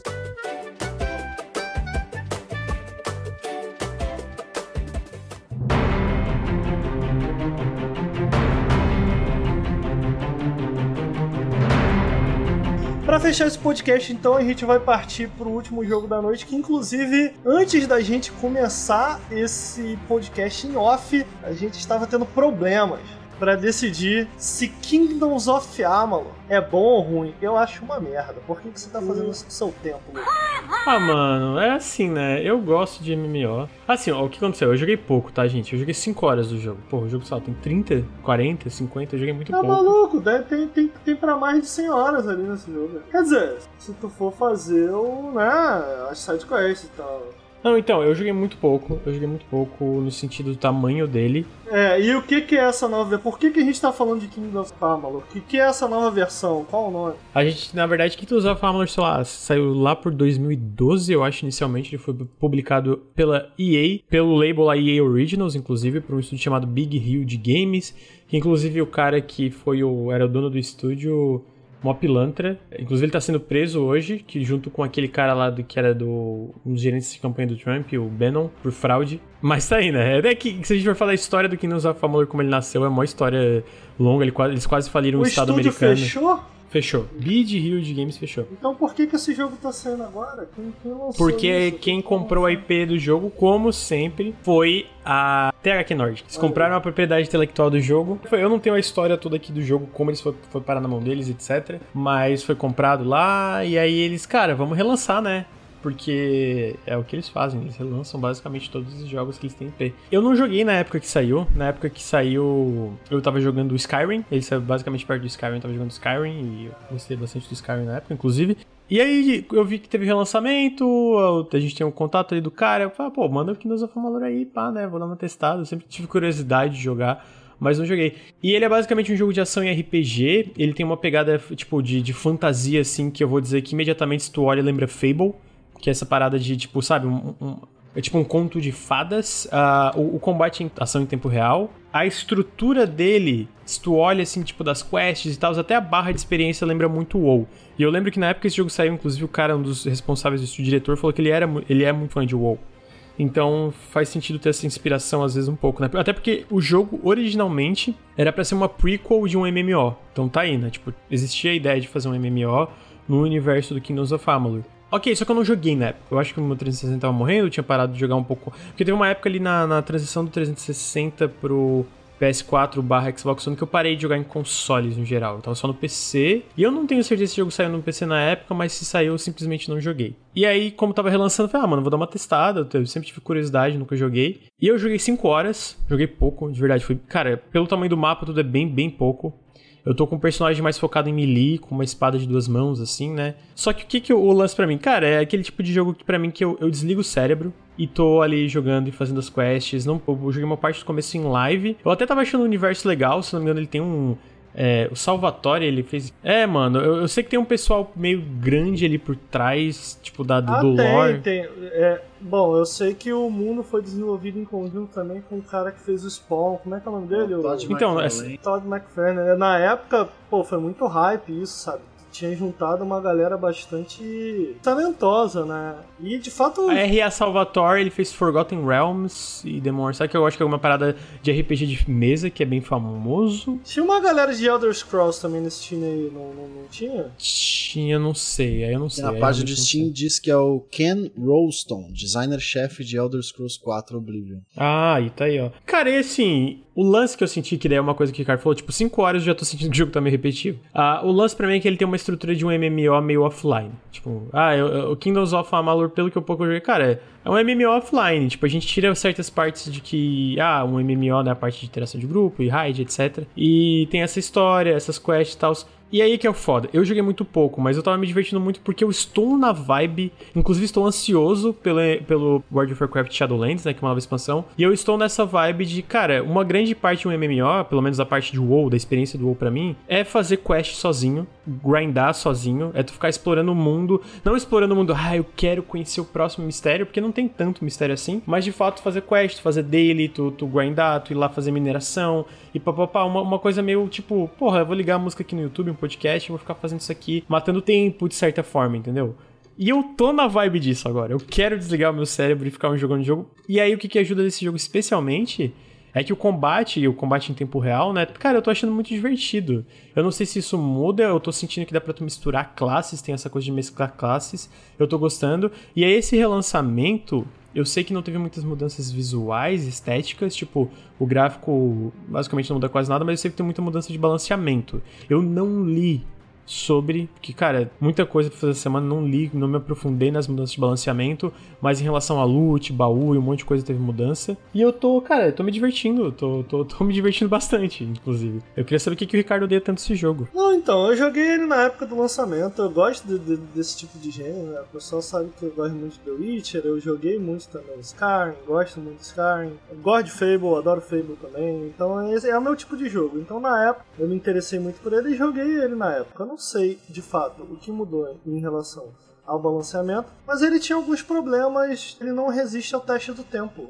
E eu digo não no teste do tempo a, a longo prazo, eu digo do teste do tempo que você coloca nele, entendeu? Quanto mais tempo. Eu acho que tem esse problema. Eu acho que esse, de maneira geral, é opinião polêmica aqui, né? Eu acho que esse pode ser um problema que pode ser citado, na minha opinião, também para Skyrim, por exemplo. Quanto mais tempo você coloca nele, menos interessante ele vai ficando. Minha opinião. Não, eu concordo, eu concordo. Eu, eu teve uma época que falei, ah, mano, vou zerar isso aqui, cansei de fazer sidequest, cansei disso tudo, porque. Eu acho que o que segura um jogo como The Witcher, por exemplo, são as quests, são os personagens. É, eu não amo o combate The Witcher, eu gosto, eu acho melhor do que o de Elder Scrolls, por exemplo. É diferente, né? Cada um tem uma coisa legal. Mas de uma maneira geral eu gosto mais do combate de The Witcher. É, o que me segura em The Witcher, o que me faz amar tanto The Witcher não é necessariamente o combate ali e tal. É. Eu gosto muito das histórias, eu gosto muito dos personagens e tal. O próprio Skyrim acaba sendo um pouco isso. Se você segue a história, no, no do meu ponto de vista, né? Puramente para completar a história e tal, não tem tanta coisa ali pra tu, né, pra tu gostar, não. Mas, tipo, ir explorando a cidade, fazendo essas missões e tal, é a parada legal do jogo, né? Não é, por exemplo, que eu gosto em, jogo, em CRPGs, por exemplo. Por isso, eu, de uma maneira geral, eu gosto mais de CRPG do que esses RPGs mais, mais action. Eu gosto muito do combate desses jogos. Então, o Divinity Original sim, puta combate, mano. Quanto mais eu boto de tempo no jogo, mais legal vai ficando o combate, porque tu vai desbloqueando mais combos, tu vai desbloqueando novos personagens tu vai entendendo melhor e tu vai se sentindo mais poderoso, mas não de uma maneira. Porque quando um jogo é action, eu acho que isso é algo que tem nesses CRPGs que eu gosto tanto. Um dos problemas chaves desse jogo aqui que eu digo que ele não resiste ao tempo, Lucas, ele não tem profundidade no combate. Não tem profundidade. Então, a mesma tática, chega um momento ali, e aí de novo, eu não sei o que nessa versão nova mudou, sacou? Que de repente fez com que o combate fique mais interessante, mas na versão antiga dele ficava fácil muito rápido e em pouco tempo uma mesma estratégia funcionava de maneira geral para tudo que estava na tela, não importa o que estava na tela, cara, só só faz isso que você vai passar e matar todo mundo. E cara, isso assim, com 15 horas de jogo, cara, ainda de, de tinha pelo menos mais umas 80, irmão. Tinha coisa pra caralho pra fazer. Então, você citou o, o, aspecto dele MMO e tal, ele acaba ficando repetitivo rápido porque ele não conta histórias necessariamente. São essas histórias bem MMO, tipo, siga ali, mate tantos inimigos, siga para cá, invada esse lugar, mate tantos inimigos. A história não é particularmente boa, o combate fica repetitivo rápido, não tem uma profundidade de Agora, para não soar totalmente negativo, é tipo, eu entendo você com 5 horas tá gostando muito. Eu com 5 horas também estava gostando muito. Não tô dizendo que necessariamente você vai se transformar em mim, né? E mais pra frente falar, ah, é, ok, isso não é bom, não gostei. Mas é que as primeiras áreas do jogo são muito legais porque o combate é legal, né, cara? Tipo, ele faz uma mistura interessante ali de um jogo de ação mesmo com RPG. Ele, ele me lembra um pouco um Fablezinho no combate mas um pouco mais profundo do que Fable. Fable é, é, eu acho um pouco simples demais o combate. Mas você conseguiu entender do meu ponto, né? Tipo, eu, as coisas que você está citando que você acha legais, elas são legais na verdade. Só que ela, a longo prazo, elas se tornam cansativas. Para mim, para mim, claro. Não, mas eu acho justo, é porque, tipo assim, eu entrei no jogo esperando, até por causa de críticas na época, cara, eu vou entrar, eu vou entrar nele e pensar, esperar um MMO offline, entendeu? Tipo, realmente um MMO com a parte quest, etc e tal, tal, tal. E aí o lance para mim, o lance para mim é que, cara, eu adoro essa parte. Eu lembro que eu tava fazendo live e tu comentou, ah, legal, né? Um MMO jogando sozinho. Eu adoro a parte que tu joga sozinho de um MMO. Eu adoro. Tipo, a parte de level up que metade tu tá sozinho, a parte de quest, a parte de um monte de coisa. Eu gosto bastante, tá ligado? Então, tipo, por isso que eu penso que talvez mesmo sendo meio repetitivo o lance de desligar o cérebro e ficar ali no combate, dando soquinho, papapá. Então, tipo, por isso que eu penso que talvez possa gostar indo pra frente. Dito isso, eu, eu não consigo discordar das tuas críticas já, tipo, com 5 horas de jogo, tá ligado? Uhum. Eu acho que esse que é o lance. Eu entendo. Eu acho que na real tem coisa ali que eu já tô sentindo que é meio, ah, ok, tal, tal, tal, mas é meio, sabe, guilty pleasure? Sabe, tipo, cara, eu sei que isso aqui não é tão não. bom, mas.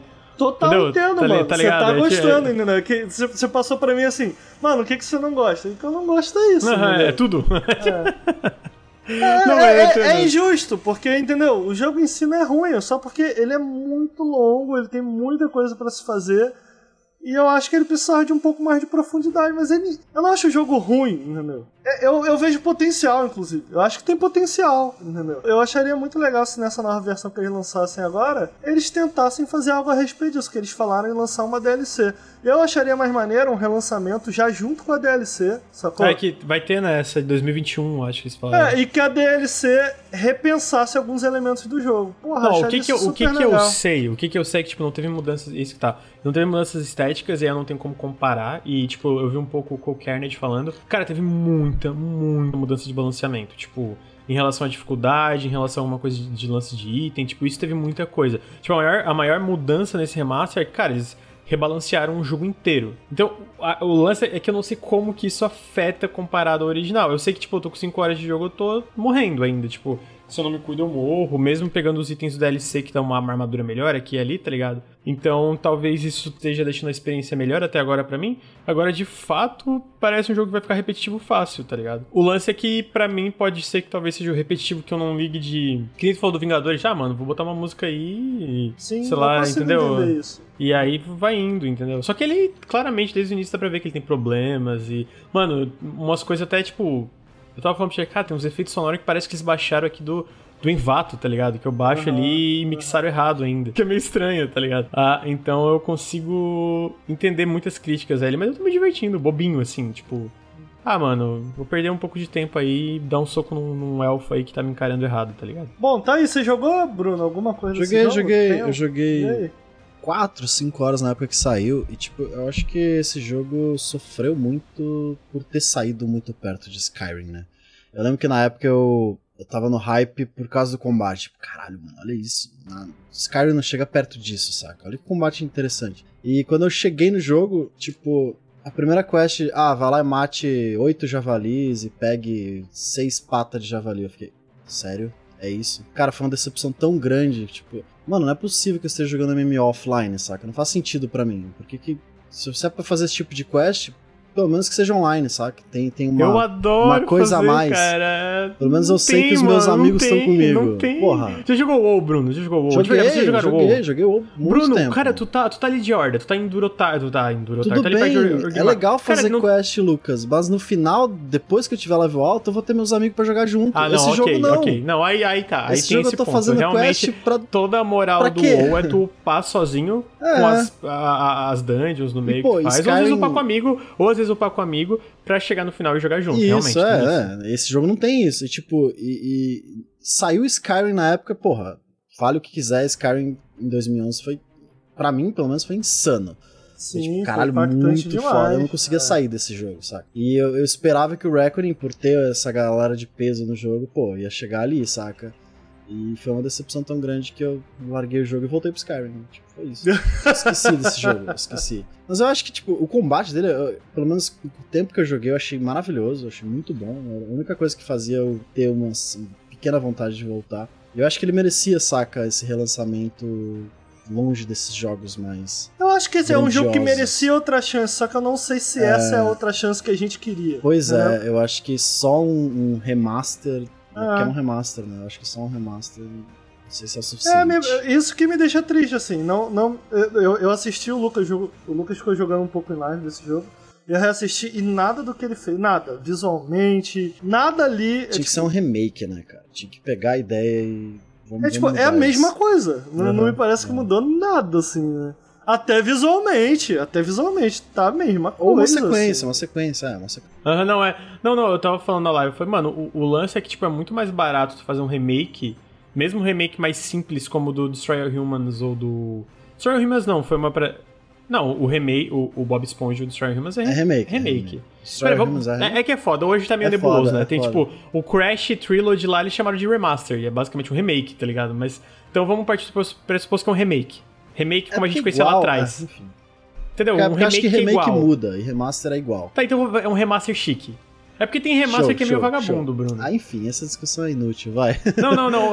O meu ponto é que assim, ó, tem um remaster que é tipo, vamos relançar em 1080p. Sim, vamos, sim, vamos dizer que aham. no 360 era tre- é 720 ou sei lá, 600p. Que esse jogo é vamos isso, né? relançar. Esse jogo é isso, né? É, esse jogo é isso. E aí o meu ponto é que, tipo assim, o remaster um pouco mais trabalhado, como é o do caso do Bob Esponja ou do Destroy All Humans, se tu fosse aplicar esse tipo pra um jogo do escopo do Kingdoms of Amalur, que, tipo, ele é um jogo grande, ele tem um monte de personagem, um monte de, tipo, quest, um monte de coisa que pode fazer, tu pode sair matando todo mundo, entendeu? É muito mais caro. Sim. Então eu, eu falei, eu falei, cara, eu, eu, eu, pessoalmente, quem jogou também acharia legal um remake mais um remaster mais caprichado. Mas eu consigo entender porque, né, o, o jogo original já não fez tanto sucesso. Tá ligado? Eles fazer um remaster pois é. fodaço. É, mu- é muito mais barato tu arriscar com Bob Esponja, tá ligado? Entendeu? Uhum. Esse, é- esse é meu ponto. É, eu não tenho muito mais a acrescentar sobre o jogo. Eu tava me divertindo, é bobinho, assim. Meter espadado nos inimigos. E... Tá aí, E dá um- Kingdoms of Amalur. Mal posso esperar pra você chegar aqui e falar. Larguei é Não uma aguento merda. mais. Mas aí que tá, eu, eu posso largar e ainda continuar gostando do jogo, né, Ricardo? pois é, é, tem isso. É, quem sabe. Aí. É, até ficou aqui. aí Uma, é, uma... Tu zerou Divinity, Ricardo? Original Sin 2? Porra, mano, Não, tem não 500 zerei. horas de Mas- jogo, mas- é E um- foda. Mas nem, Um tu mas nem zerou? comecei direito, ainda não comecei. Mas ainda nem comecei. eu tô- direito. Um tu zerou? Eu tô com uns 60 horas, eu acho, e, porra, mal terminei o ato 1. Peraí, um tu zerou, Ricardo? Zerei, zerei um, Ah, tá, sim. ah, tá. Zerei um, larguei, depois voltei e terminei. Muito bom, Tá. ah, amo. ah, amo. Legal. É 150 horas, irmão. O meu erro nesses jogos foi querer jogar em cooperativo, tanto um quanto dois. Um eu comecei sozinho. Aí insistiram pra jogar em co-op. Eu falei, tá bom, mano, vamos jogar em co-op. Vou parar de jogar sozinho. Aí fiquei jogando em co-op, tava muito chato refazer o que eu já tinha feito em co-op e eu odeio jogar esses jogos em co-op. Eu gosto de explorar no meu tempo. Eu gosto Mano, de o fazer foda do co-op é jogar que nem o Bruno, mano. Eu tava jogando Wasteland 3 com o Bruno, eu, eu lendo assim... O Bruno pá, é pá, pá, ruxa, pá, pá, ruxa pá, pra caralho. Nossa, Aí eu- e eu falei- insuportável. Aí eu assim, eu falei, caralho, Bruno, eu queria ler. Insuportável. Você Eu nunca comecei- jogou comigo? Quer falar de Meu Ruxa irmão, Ruxa? eu comecei o Divinity Original 5 com, com o Bruno.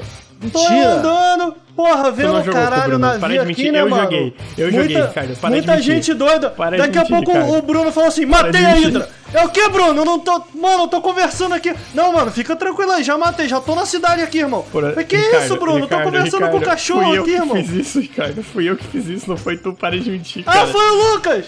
Fui não eu. foi o Bruno, então. Ih, Bruno, confundi, desculpa. Não, não, não, não. Tu não jogou comigo. Eu tô dizendo que quem conversou isso com o Bruno fui eu. Eu tava no bar conversando, aí o Bruno, pô, já matei tudo aqui. Eu falei, caralho, Bruno, deixa eu conversar, mano. Não, então foi o Bruno mesmo. Então, Sabe qual que é o problema de jogar o Divinity 2? Em defesa, em defesa do Bruno, ele já tinha jogado de 22. É, e aí, Mas tipo, o. Wasteland 3, a gente jogou a intro. Ah, foi um Eu tava cara, lendo. Eu cliquei Não, no então. caminhão, Lucas. Eu cliquei no caminhão sem querer. Eu achei que iria só abrir uma caixinha de diálogo. Hum, Pô, caca, uma cutscene, Então, cara. Eu não aí. sabia, tinha um loot ali do lado. Eu queria pegar o loot, saca? o Lucas me confundiu. Não, mano, Isso tu da- jogou isso- Divinity com ninguém do Nautilus. Para de mentir aí, mano. Joguei com o Bruno, não joguei com você, Não, Bruno, um pouco, o início. Não. O 2, eu, eu joguei com o Bruno, porra. Foi eu que joguei de 22 com o Bruno, Sim, Ricardo. jogou comigo. Cara, tu não tá falando que eu não joguei o jogo, é isso? Que eu tô comprando a tua memória.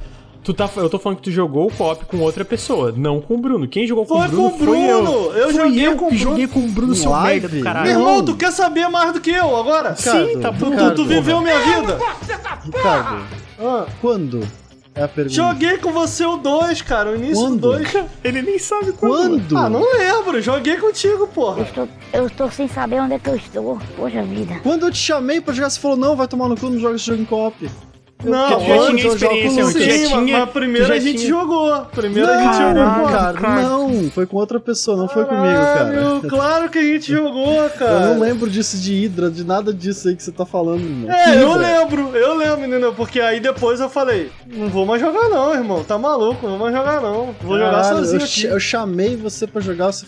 Joguei, primeira vez você já falou, não. não, não vou jogar com vocês, porque eu não, não, gosto. eu não tô falando que eu joguei lá, mas foi muitos anos atrás, foi uns dois anos atrás, sei lá, quando esse jogo saiu. Joguei com, com o Bruno isso. Não joguei, jogou, pô. mano. Para de falar merda. Fui eu que Caralho, joguei. o cara quer tu saber os viu a live. Não, é porque tu faz isso. Tu viu a live minha do Bruno e tu confundiu achando que era tu no Cala a boca, para de falar besteira, Tu é irmão. muito idiota, irmão. Caralho, o cara, olha o, que, olha o que o Lucas tá falando. Ele Cara, tá tu é falando que a imbecil, história que eu tô contando não aconteceu comigo, que aconteceu com ele. Sim, O que, que você tem na cabeça, velho? Cala porque a boca. aconteceu exatamente assim. O Bruno matou a Hydra enquanto eu tava falando com a porra do cachorro. Não, não, vamos trocar de assunto que eu cansei do Lucas. Não é só o que o cara tá falando. Vamos jogar o vamos Wasteland, Ricardo, vamos. Eu, hein? Não, Não, eu vou jogar o Wasteland contigo. Corrigiram Eu agora. não tô quero jogar, corrigir. eu não quero jogar jogo co-op porque os caras são ruxa-ruxa pra caramba. Eu gosto de jogar no meu tempo, irmão. Eu gosto de ir ali, entendeu? Sem ninguém, só sempre sozinha. Conhecer os NPCs, trocar Caralho, mano, o Ricardo é ideia. tipo dementador, velho. Ele vai lá não, e pega e mano. suga minha memória e fala que é dele. Vai tomar no cu. Mano, é o que, o cara tá falando? Tá- Ah, tu comprou a minha memória. Que porra é Porra. essa, mano? Que, que, é isso? Vamos jogar Among Us com a galera de jogabilidade, vai. Porra, muito idiota, isso. Acabou o podcast. Meia-noite e meia, irmão. O cara fica Acabou o podcast. dessa. Mas é essa. Dan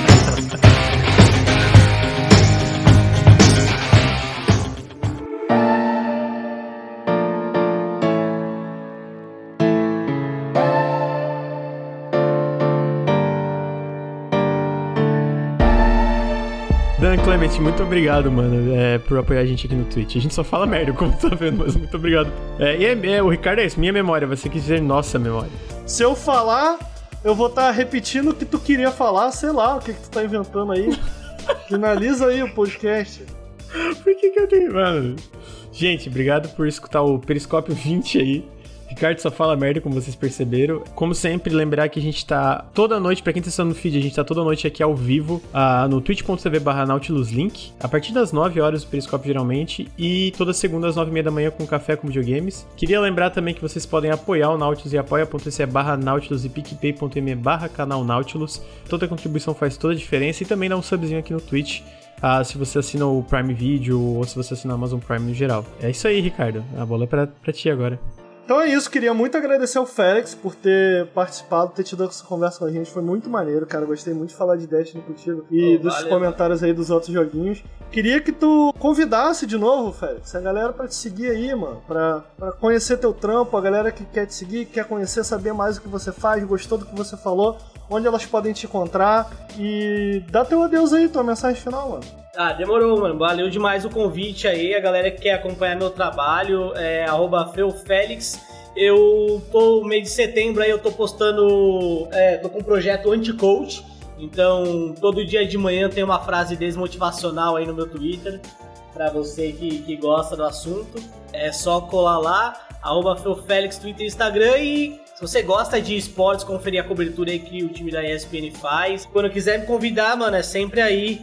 Tava meio envergonhado, falar a verdade, primeira vez, Que né? isso, cara. Foi A muito bom, mano. Foi muito bom. Cara. descabaçada, mas é isso, velho. Fico muito feliz aí. O trabalho de vocês fantástico. Inclusive, minha namorada começou a jogar Grease por causa do Nautilus, tá? Olha aí.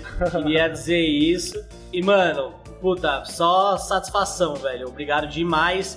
Tamo junto, mano. Tamo junto. Tamo junto, meu querido. Muito obrigado, cara. Até uma próxima que ela tem que, ela tem que sair essa próxima, hein? porque a gente não, a gente aqui não joga muito esporte não, mas agora eu vou, porra, mano. Quer falar de FIFA, uma parada, eu vou chamar o Félix. É nóis. Valeu, é meu irmão. Valeu. Valeu, meu irmão. Muito obrigado, cara. É isso aí, Bruno. Você tem alguma coisa a dizer aí, irmão? Porra, Tenho, tu- sabe o quê? que tu- A gente Ah. bateu 400 inscritos. Olha ali, que bonito. Olha aí, redondinho.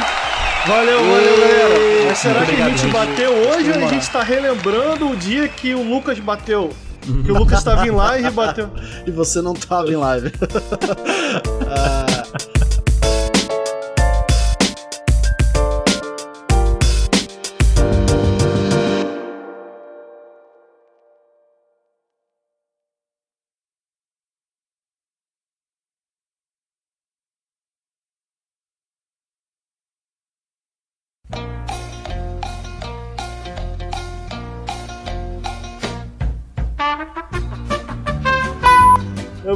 muita água, cara. Quando eu tô trabalhando lá na Gaveta Filmes, eu fico até, porra, qualquer, qualquer hora dessa eu vou falar, porra, irmão, o que eu vou fazer tanto no banheiro?